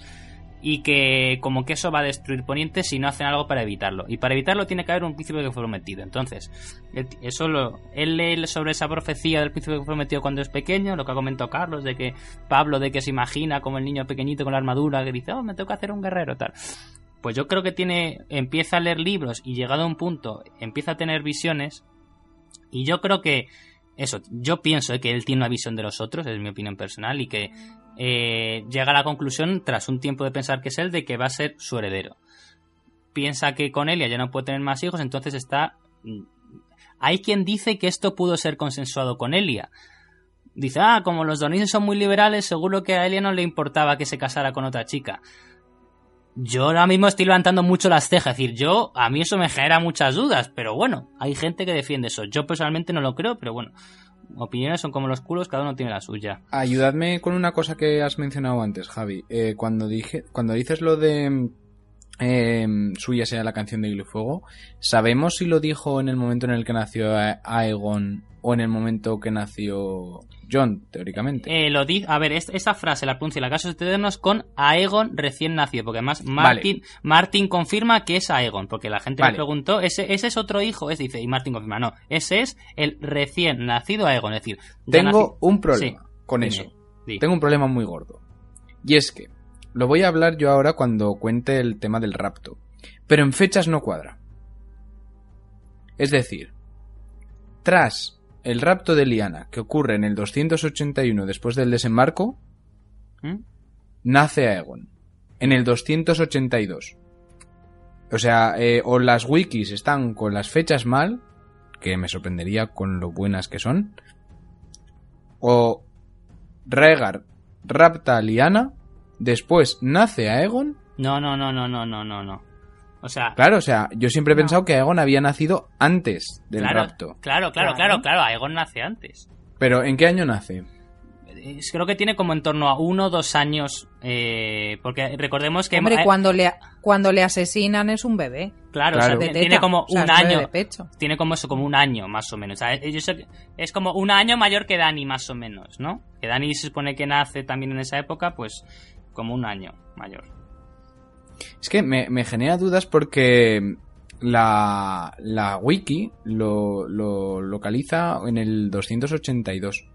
Entonces, eh, teóricamente, o sea, es más, he leído por allí a ciertos autores que afirman que eh, vuelve a desembarco del rey tras eh, Harrenhal, tras el evento de Harrenhal, porque es, opinión de la gente o la gente suele creer que el rapto ocurre durante el torneo de Harrenhal, pero no es así.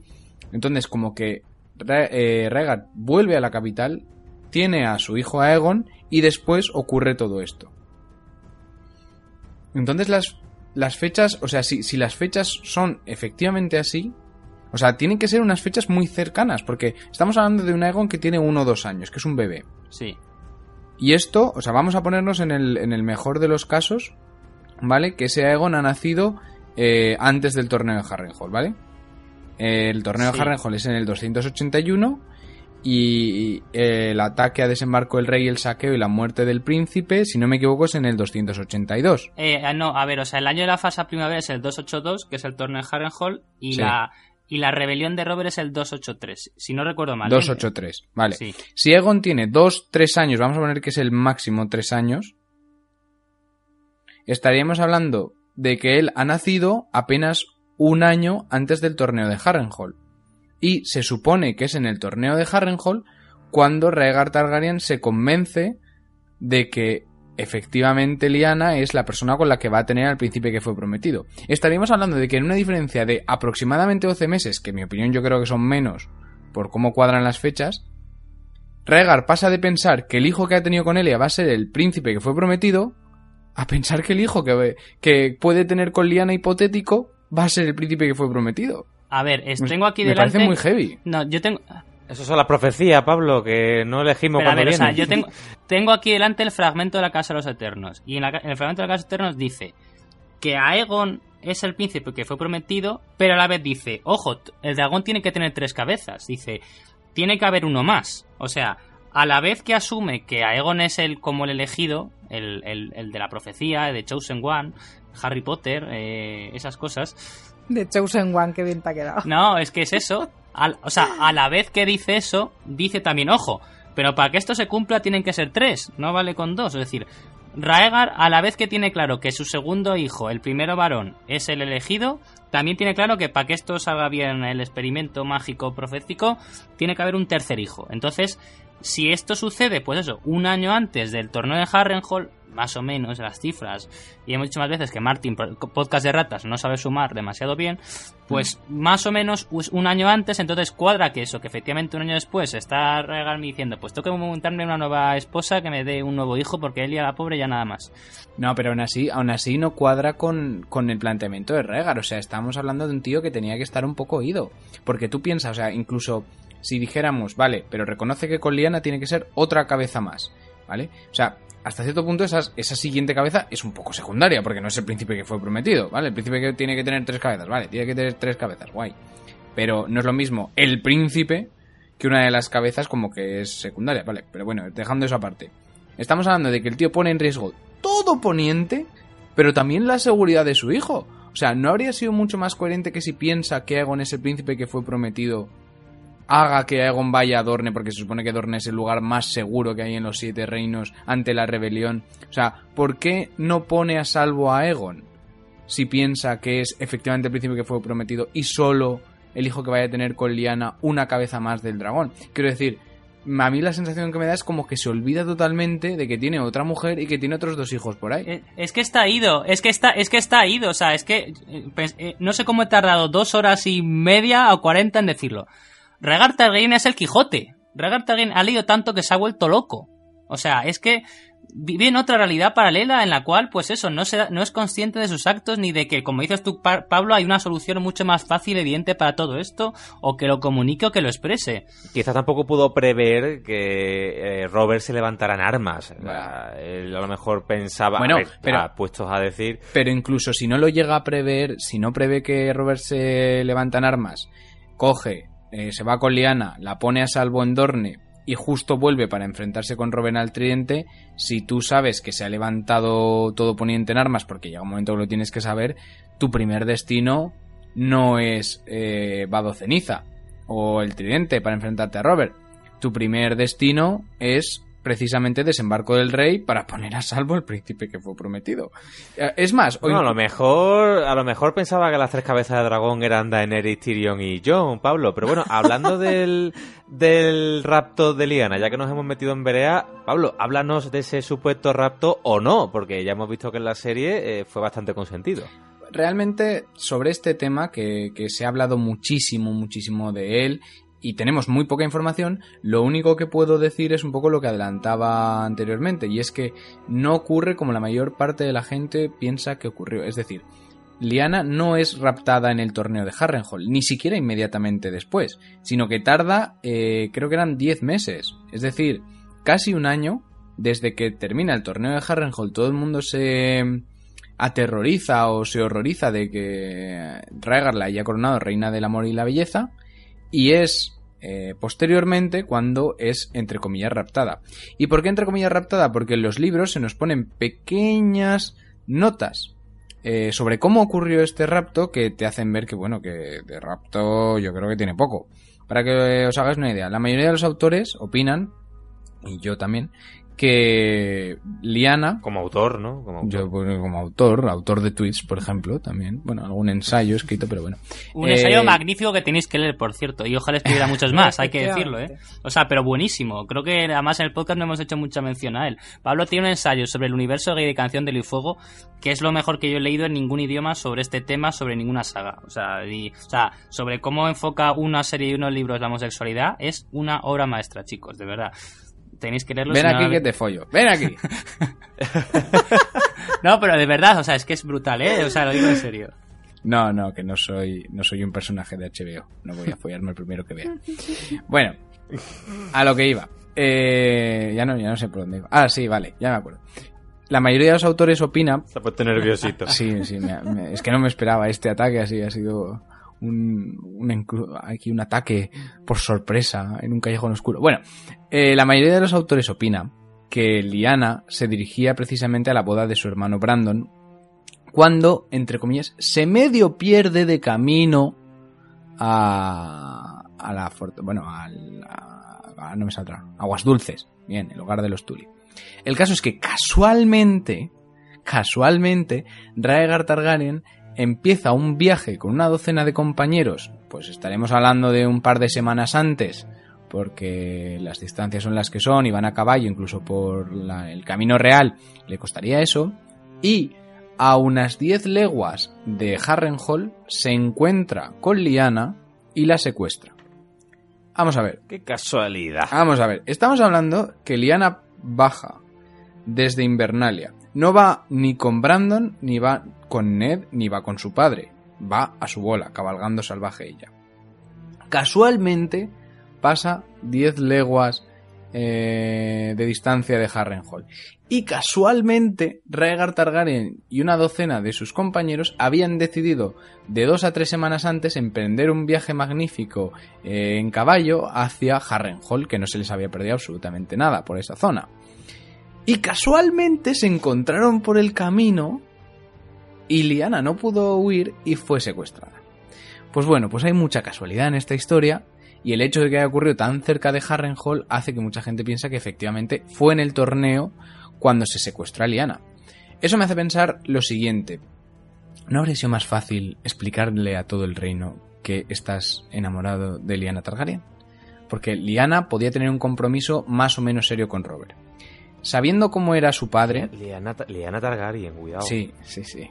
Sabiendo cómo era su padre y sabiendo cómo era ella, no me habría extrañado lo más mínimo que por mucho que su padre hubiera dado su mano en matrimonio o cualquier cosa de esto, algo se podría haber a- apañado. Porque no estamos hablando de un Tyrell o de, yo qué sé, de, de un Tully. No, no, no. Estamos hablando de la casa real, de un Targaryen.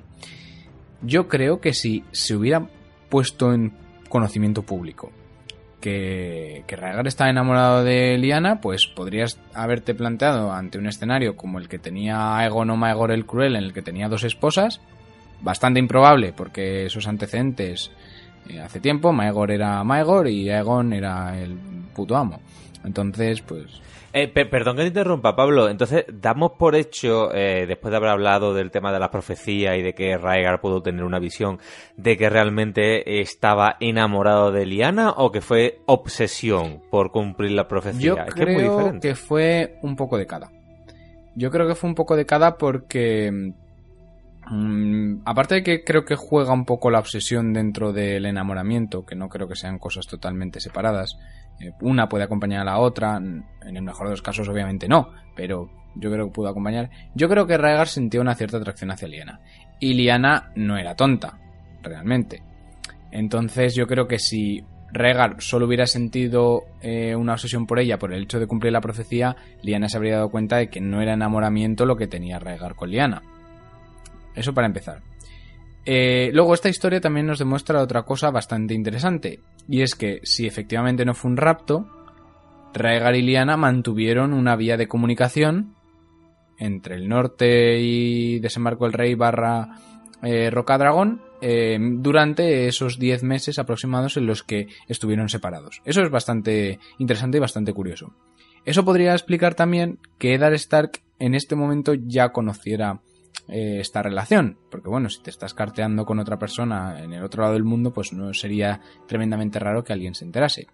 También podría sugerir que se vieron escondidas, lo cual a su vez explicaría los tiempos de parto de Liana. Es decir, si la rapta y la viola en ese mismo momento, el nacimiento de John, corregidme si estoy equivocado, pero por fechas no cuadra demasiado. Es decir, tendría más sentido si unos meses antes del rapto hubiera sido el momento en el que, en el que John eh, ya existe como feto. A su vez, eso me, me lanza un, hacia un. Me, me- me propulsa hacia una nueva teoría. Y es. Solo se procede a raptar, entre comillas, a Liana en un momento desesperado, que es cuando ya está embarazada. A ver, eh, aquí, bueno, lo primero, estoy bastante de acuerdo con lo que ha dicho Pablo de que es un poco de cada, un poco de eh, obsesión y un poco de amor real. Yo creo que si está En plan, estoy, oh, estoy soltero, estoy buscando chica, que es una situación un poco así, que, bueno, o, o buscando chico, vamos, lo que sea. Un, un Tinder, vamos. Sí, si ah, estás en plan modo con, la, con los ojos abiertos, con las luces puestas a ver qué pasa por delante, como qué tal están los platos del buffet, pues eh, aparece una chica, una chica joven, eh, eh, súper buena jinete, que lucha por una causa noble, que derrota a unos escuderos que han hecho mal a otro, así valiente, atrevida, pues te entra mucho por los ojos y, y es normal que te resulte atractiva, ¿no? Por otro lado está el tema de la obsesión que yo creo que también hace que la vea con otros ojos, ¿no? Entonces, como ha dicho Pablo, yo estoy de acuerdo en que la veo un poco de cada. Creo que de verdad no se incide lo suficiente en la visión del otro lado. Es decir, eh, Liana se enamora del príncipe, del chico super mega guapo y guerrero y príncipe y heredero al trono y demás, pero es un tipo que casi le dobla en edad. Es un tipo que tiene ya dos hijos. Es un tipo que igual me matan a alguien por eh, lo que digo, pero yo creo que no hay, no son personas con una madurez equivalente. Liana todavía es muy cría. O sea, eh, hay gente que es muy madura para su edad, pero joder, o sea, es que hay mucha diferencia de edad con Raegar, o sea, esto es como lo de Risto y su mujer, y su novia, esto es peor que lo de Cepeda y Aitana, o sea, mucho, o sea, esto es muy chungo, chavales, o sea, que hay una diferencia de edad importante. Que sí, que Liana sería tendría una serie de virtudes, pero yo creo que esa relación me cuesta mucho creer que sea sana. Es una opinión igual muy personal, pero con la diferencia de edad y de madurez de eso, eh, Raegar con dos hijos, con todo lo que ha aprendido, etcétera, etcétera, no me parece que sea una relación, desde luego, normal no es. Y ya digo que me genera muchas dudas. Y la otra cosa que quiero decir, lo que has dicho de las fechas, yo creo que, a ver, sí que más o menos encajan. Eh, se nos dice, lo, único dato que sabemos en plan seguro como de mes es que el, el rapto de Liana, que evidentemente asumimos que no hay ningún rapto, es consensuado, aprovechan que Liana va al sur a la boda de Brandon y en algún lugar se supone que en las tierras de los ríos, se supone que cerca de Harrenhal, que también es que vaya ojo, o sea, Raegar secuestra a Liana. En la tierra de donde Liana se va a casar su se va a casar su hermano y luego se la lleva a Liana a las tierras de su mujer, Adorne. En fin, vaya tela. Igual está la teoría de que igual tiene que ver, que es como hace. Eso lo hablamos en un podcast sobre si Asara tiene que ver para que Raegar mande a, a la Torre Alegría y demás, pero bueno, pero que solo sabemos de fechas que esto es al principio del año nuevo del 283, cuando eh, efectivamente eh, Liana es secuestrada. Y todos los meses más tarde, todos los meses más tarde, en algún momento pues termina la rebelión y tras terminar la rebelión eh, es cuando ya finalmente va Ned a la Torre Alegría y ve que pues con un timing en plan muy peliculero, muy de ficción, justo Liana al muy poco acaba de dar a luz, ¿no? O sea, también es que justo Ned Stark no llega ni un día antes ni después, ¿no? Llega justo con, con, con, con Liana con el lecho de, de, flores, ¿no? Y tal, de, digamos, de que acaba de, de, de nacer su hijo. Entonces, yo creo que por fecha sí que cuadra por un lado digo que Martin seguramente es como es una parte tan central de la historia y tan importante y, gran parte de Juego de Tronos eh, de la primera novela gira en torno al R más L igual a J la otra parte es eh, todo el tema del misterio de quién mató a Jon Arryn y demás. Eh, creo que Martin sí que esto lo más o menos en su diagrama mental en su cabeza o en sus notas sí que hace que las fechas cuadren pero a la vez digo que Martin no sabe sumar y que es posible que algunos meses por ahí sean un poco extraños la verdad bueno, pues ya para finalizar, eh, hemos debatido muchísimo en este podcast, eh, tanto en relaciones como del propio Raegal y ahora en este último tramo, pues de estas contras, ¿no? Estos argumentos en contra de si el príncipe pues llevaba razón, si eh, se merecía o no la fama que tenía y sobre todo del, entre comillas, rapto de Liana. Eh, por concluir, vamos a recabar un poco todas las conclusiones que hemos tenido y a modo eh, de cierre, por ejemplo, Vero, empieza tú. Conclusión, ¿Raegar héroe o villano? Bueno, pues yo creo que ni héroe ni villano. Yo soy muy fan de Raegar, pero tampoco voy a romper 20 lanzas por él. 19 a lo mejor, pero 20 no llego.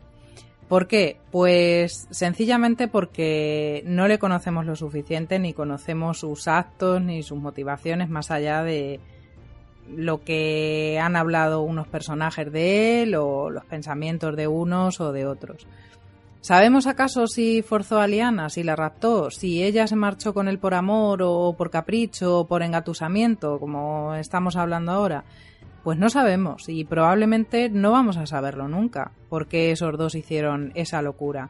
Porque, vale, ella por un lado, bueno, con respecto a lo que ha dicho Javi y sé que esto es un poco por concretar y por cerrar, pero es que me ha llamado la atención eh, con respecto a la madurez y a la diferencia de edad y todo eso, mira, eso es muy, muy relativo. O sea, el que el hecho de que en una pareja haya una diferencia de edad, sea él mayor o sea ella mayor, mm, o sea, la madurez de las personas muchas veces no está en su edad y eso lo irás viendo con el tiempo que conocerás a gente que con 40 años esté mm, zumbadísima de la vida y perdida y sin rumbo, y gente que con 20 años tiene las cosas muy claritas. O sea, que eso mm, para mí no, no tiene nada que ver y no me parece que sea eh, un determinante para decidir si Raegar abusó de Liana o abuso o se encontraba en una situación de poder con respecto a ella. O sea, no. Sí que estoy de acuerdo en el tema de que de que fue eh, pues eso, porque le vino a él muy bien para completar su, su, profecía y bueno, eh, y también a lo mejor hubo algo de enamoramiento, no sabemos. Eh, como digo, bueno, pues ella por un lado tenía un compromiso con Robert, que por lo que sabemos o por lo poco que sabemos no le gustaba, y él estaba casado y con dos hijos y era el heredero al trono. Por parte de ella puede ser una chiquillería, puede ser eh, una mm, rebeldía, pero por parte de él es una irresponsabilidad muy grande. Y por mucho que me guste Raegar, lo tengo que decir. Esto no es una novela de Corintellado ni un cuento donde al final triunfa el amor. Y está muy bien que la gente se enamore y se desenamore y se case y se divorcie y tal, pero tenemos que centrarnos en, en la sociedad de Juego de Tronos un heredero a la corona casado encima con una persona de una familia con la que han tenido problemas en el pasado, que es un matrimonio puramente estratégico y necesario para mantener la paz del reino. Mm, vale, me vais a decir que muchos señores tenían amantes eh, precisamente porque sus matrimonios solían ser por conveniencia y no les satisfacían, pero el de Ned y Caitlin también fue por conveniencia y mira si al final se respetaban, pero bueno. Como no sabemos realmente qué pasó, yo voy a pensar, voy a seguir pensando que Raegar y Liana se enamoraron de alguna forma en Harrenhal, pues porque ella era un espíritu rebelde y libre y él necesitaba un hielo para su fuego y le vino muy bien. Pero bueno, yo voy a pensar eso, que voluntariamente ella se fugó con él porque Mm, pues lo mismo que otros pensáis que es una mala persona y que raptó y violó a Liana, pues yo puedo pensar que no. Tenemos las mismas pruebas, o sea, ninguna. Y como no tengo 15 años, no voy a decir, oh, qué bonito que Raegar coronase reina del amor y la belleza, Liana, qué bonito que se enamoraron, qué bonito que huyeron. Mm, no me parece bonito porque por ese, llamémosle amor, obsesión, capricho o como sea, pues murieron muchos inocentes en, la rebelión de Robert, incluidos la mujer y los hijos de Raegar, o al menos eh, Rhaenys. Y que después de muchos años, como vemos con Oberyn, el tema sigue candente, sigue habiendo odios y disputas por lo que pasó. Así que no voy a decir qué bonito, qué romántico y qué drama todo. Eh, lo que sí que creo es que Raegar fue a Harrenhal y se encontró con Liana eh, que bueno, que Liana pues ya sabemos cómo era, era pues una mujer fuerte y fuera de lo común que había luchado de incógnito para salvar el honor de uno de los abanderados de su padre y que encima era Stark, que era hielo.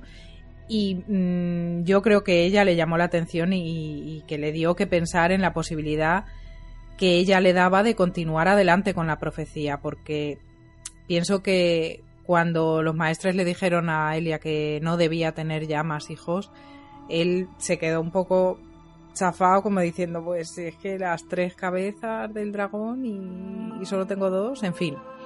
Yo creo que se le abrió toda una puerta de posibilidades y, y bueno, pues se dejó llevar sabiendo que así no se hacen las cosas, sabiendo que iba a tener consecuencias fatales, que por otra parte no conocemos la profecía del todo y tampoco sabemos si él era conocedor del destino que le esperaba decir eso.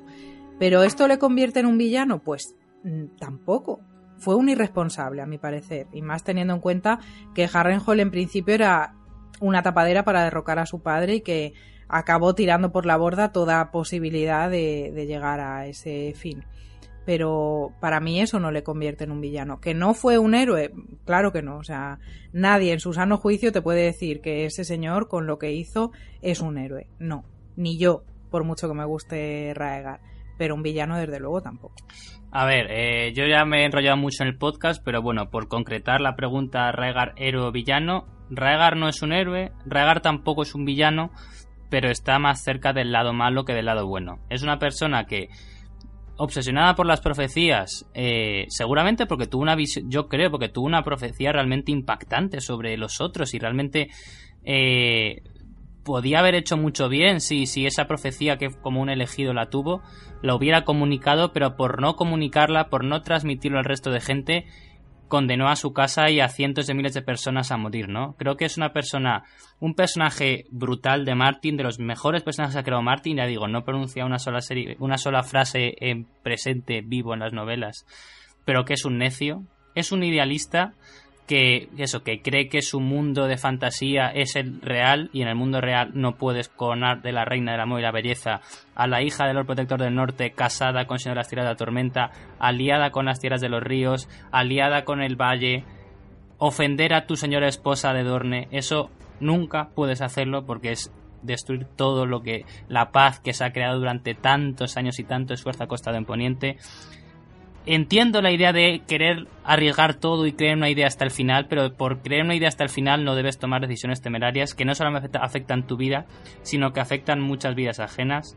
Creo que es una persona muy inconsciente, creo que es una persona que hizo mucho mal a, mucho mal a Poniente. Y como se dice siempre, el infierno está lleno de gente con buenas intenciones. Personalmente comparto partes de, de cada una de las opiniones pero yo voy a ir un poco más allá que, el regar que nos ha pintado George y voy a decir un poco como resumen lo que he ido diciendo a lo largo de este podcast. Y es que como personaje ese intento de, que parezca un ser místico, que se sepa poco de él para mantener su misterio ahí pendiente hace que tenga ciertas acciones, o mejor dicho, ciertas omisiones que no concuerdan mucho con el personaje, que demuestran no un odio, pero sí un distanciamiento con su padre un poco injustificado, y hacen que sean personajes con más huecos que contenido realmente. Y un poco la conclusión que hemos sacado con Javi, y que creo que puede ser la que menos sean conscientes las personas que, que no habían escuchado este podcast o que se acercan a Raegar eh, como personaje por primera vez, es el hecho de que seguramente llegó a estar paranoico, paranoico con las profecías, y dejó de ser esa persona que Jorah Mormon podía mencionar en sus historias, el Barristan Selmy podría contarle a Daenerys, y pasó a ser alguien que, que, tenía más semejanzas casi con su padre que con otro miembro de, de, la casa como pudo ser Aegon, como pudo ser Jaehaerys, como pudo ser Baelor. Como ya digo, Baelor un personaje que creo eh, que ha servido de inspiración a la hora de construir a Rhaegar o al menos en la mente de muchos de nosotros cuando se pone o se intenta poner un ejemplo de príncipe Targaryen perfecto que si hubiera llegado a reinar y si hubiera llegado a hacer todo lo que quería hacer, pues bueno, la historia de todo el continente hubiera sido otra muy diferente. Así que un poco en resumen sería eso, un Rhaegar escrito eh, por omisión, lo cual siempre deja unos resultados uh, un poco reguleros, un Rhaegar que con su padre tuvo una relación que no ha trascendido, pero que no se termina de explicar del todo porque estaba ausente en los grandes momentos del reinado de Aerys.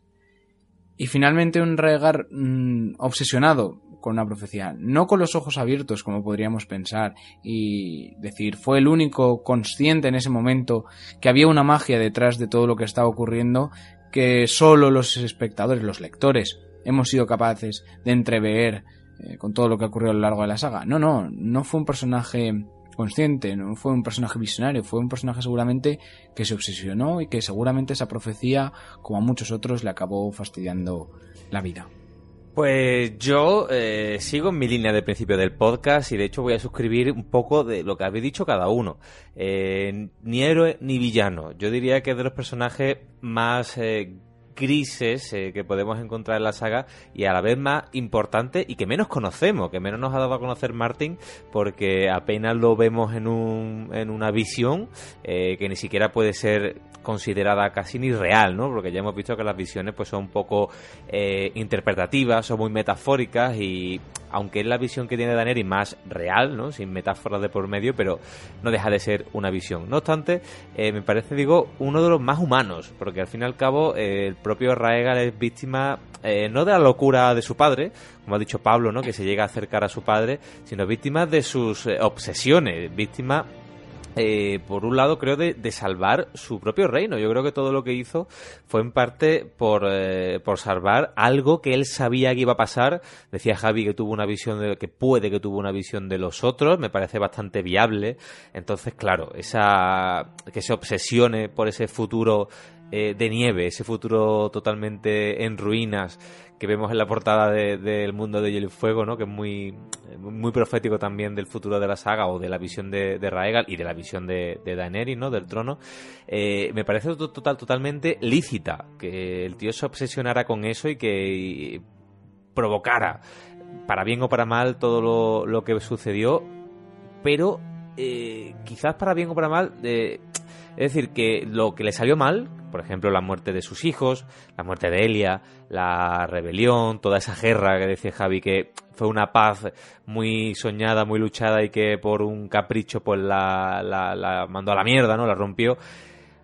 Son daños colaterales, pero me parece que en ningún momento, teniendo en cuenta quizás esa visión de futuro, fueran eh, de un punto de vista egoísta, ¿no? Sino todo lo contrario, para salvar el reino. Si tenemos en cuenta esa teoría de que vamos a juntar, el, voy a juntar como Raegal el hielo y el fuego y el hielo en liana y tengo que eh, yacer con ella y tener un hijo con ella sí o sí porque va a ser el futuro salvador y de hecho estamos viendo por la serie, de momento no por los libros, que se está cumpliendo. Entonces me parece que el fin no justifica los medios. O sea, no lo quiero llamar maquiavélico, pero que eh, todas sus acciones se pueden justificar desde un punto de vista, entre comillas, altruista. Porque si el futuro que él vio es el, futuro de la muerte, el futuro del hielo de los otros proponientes, eh, no quiero justificar una guerra, pero joder, no me parece un mal camino si el futuro al final pues no es el que pudo ver en esas visiones, el futuro que vio la misma Daenerys en las visiones de la Casa de los Eternos. Entonces, me parece víctima de sus actos. Eh, ¿Que no los meditó muy bien? Pues sí. Que quizá todo ello fue por la premura de, oye, que como no lo haga ya no nos va a dar tiempo porque, si os fijáis, pues coincide un poco en fechas. La llegada de los otros coincide con un John ya más adulto, porque si llega a cogerle a John niño, no me lo imagino empuñando a, a Dueña de Luz o a, o a Albor o a quien tenga que empuñar si el día de mañana se descubre todas esas teorías.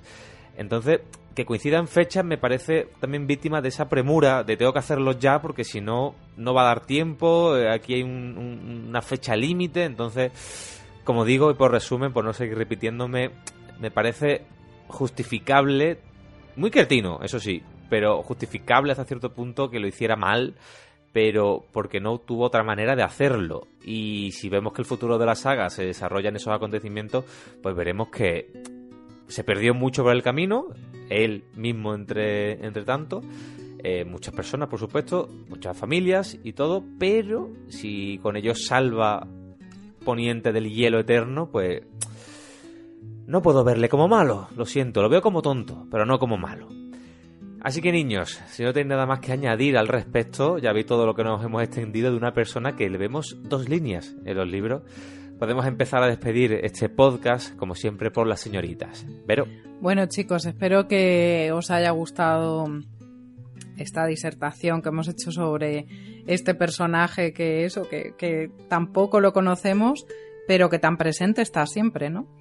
Así que, bueno, pues habéis tenido, creo, diferentes posturas para que os sintáis identificados con una o con otra y también espero que con la postura que nos identifiquéis, pues eh, que os haga por lo menos pensar un poquito. Nos escuchamos en el siguiente. Javi. Eh, espero que os haya gustado este podcast. Para algunos eh, es un poco Singer Morning que dice una amiga mía, el, el bueno de Raegal. Yo creo que Singer Morning. Sí, Sí, le estoy Canta citando a ella, ¿eh? Sí, sí, sí, le estoy citando de verdad, ¿eh? Eso A lo he ver, leído en algún lado. yo, yo, yo creo. Yo, yo creo que eso, que o sea, ning- ninguna de las dos posturas ha sido demasiado extrema, hemos reconocido puntos a favor y en contra, hemos también tenido opi- opiniones más centradas y sensatas como las de las de Carlos y como ha dicho él, al final que y Vero, al final quedaos con la opinión que más os gusta, yo creo que esto es un debate que es muy sano y de verdad, esperando que os haya gustado mucho, nos oímos la semana que viene. Pablo, Bueno, leoncetes, ya veis que Rhaegar no deja a nadie indiferente. Es un personaje muy, muy, muy fácil de idealizar. Pero bueno, también se le puede criticar. Yo he sido bastante crítico con él. Javi ha sido bastante crítico con él.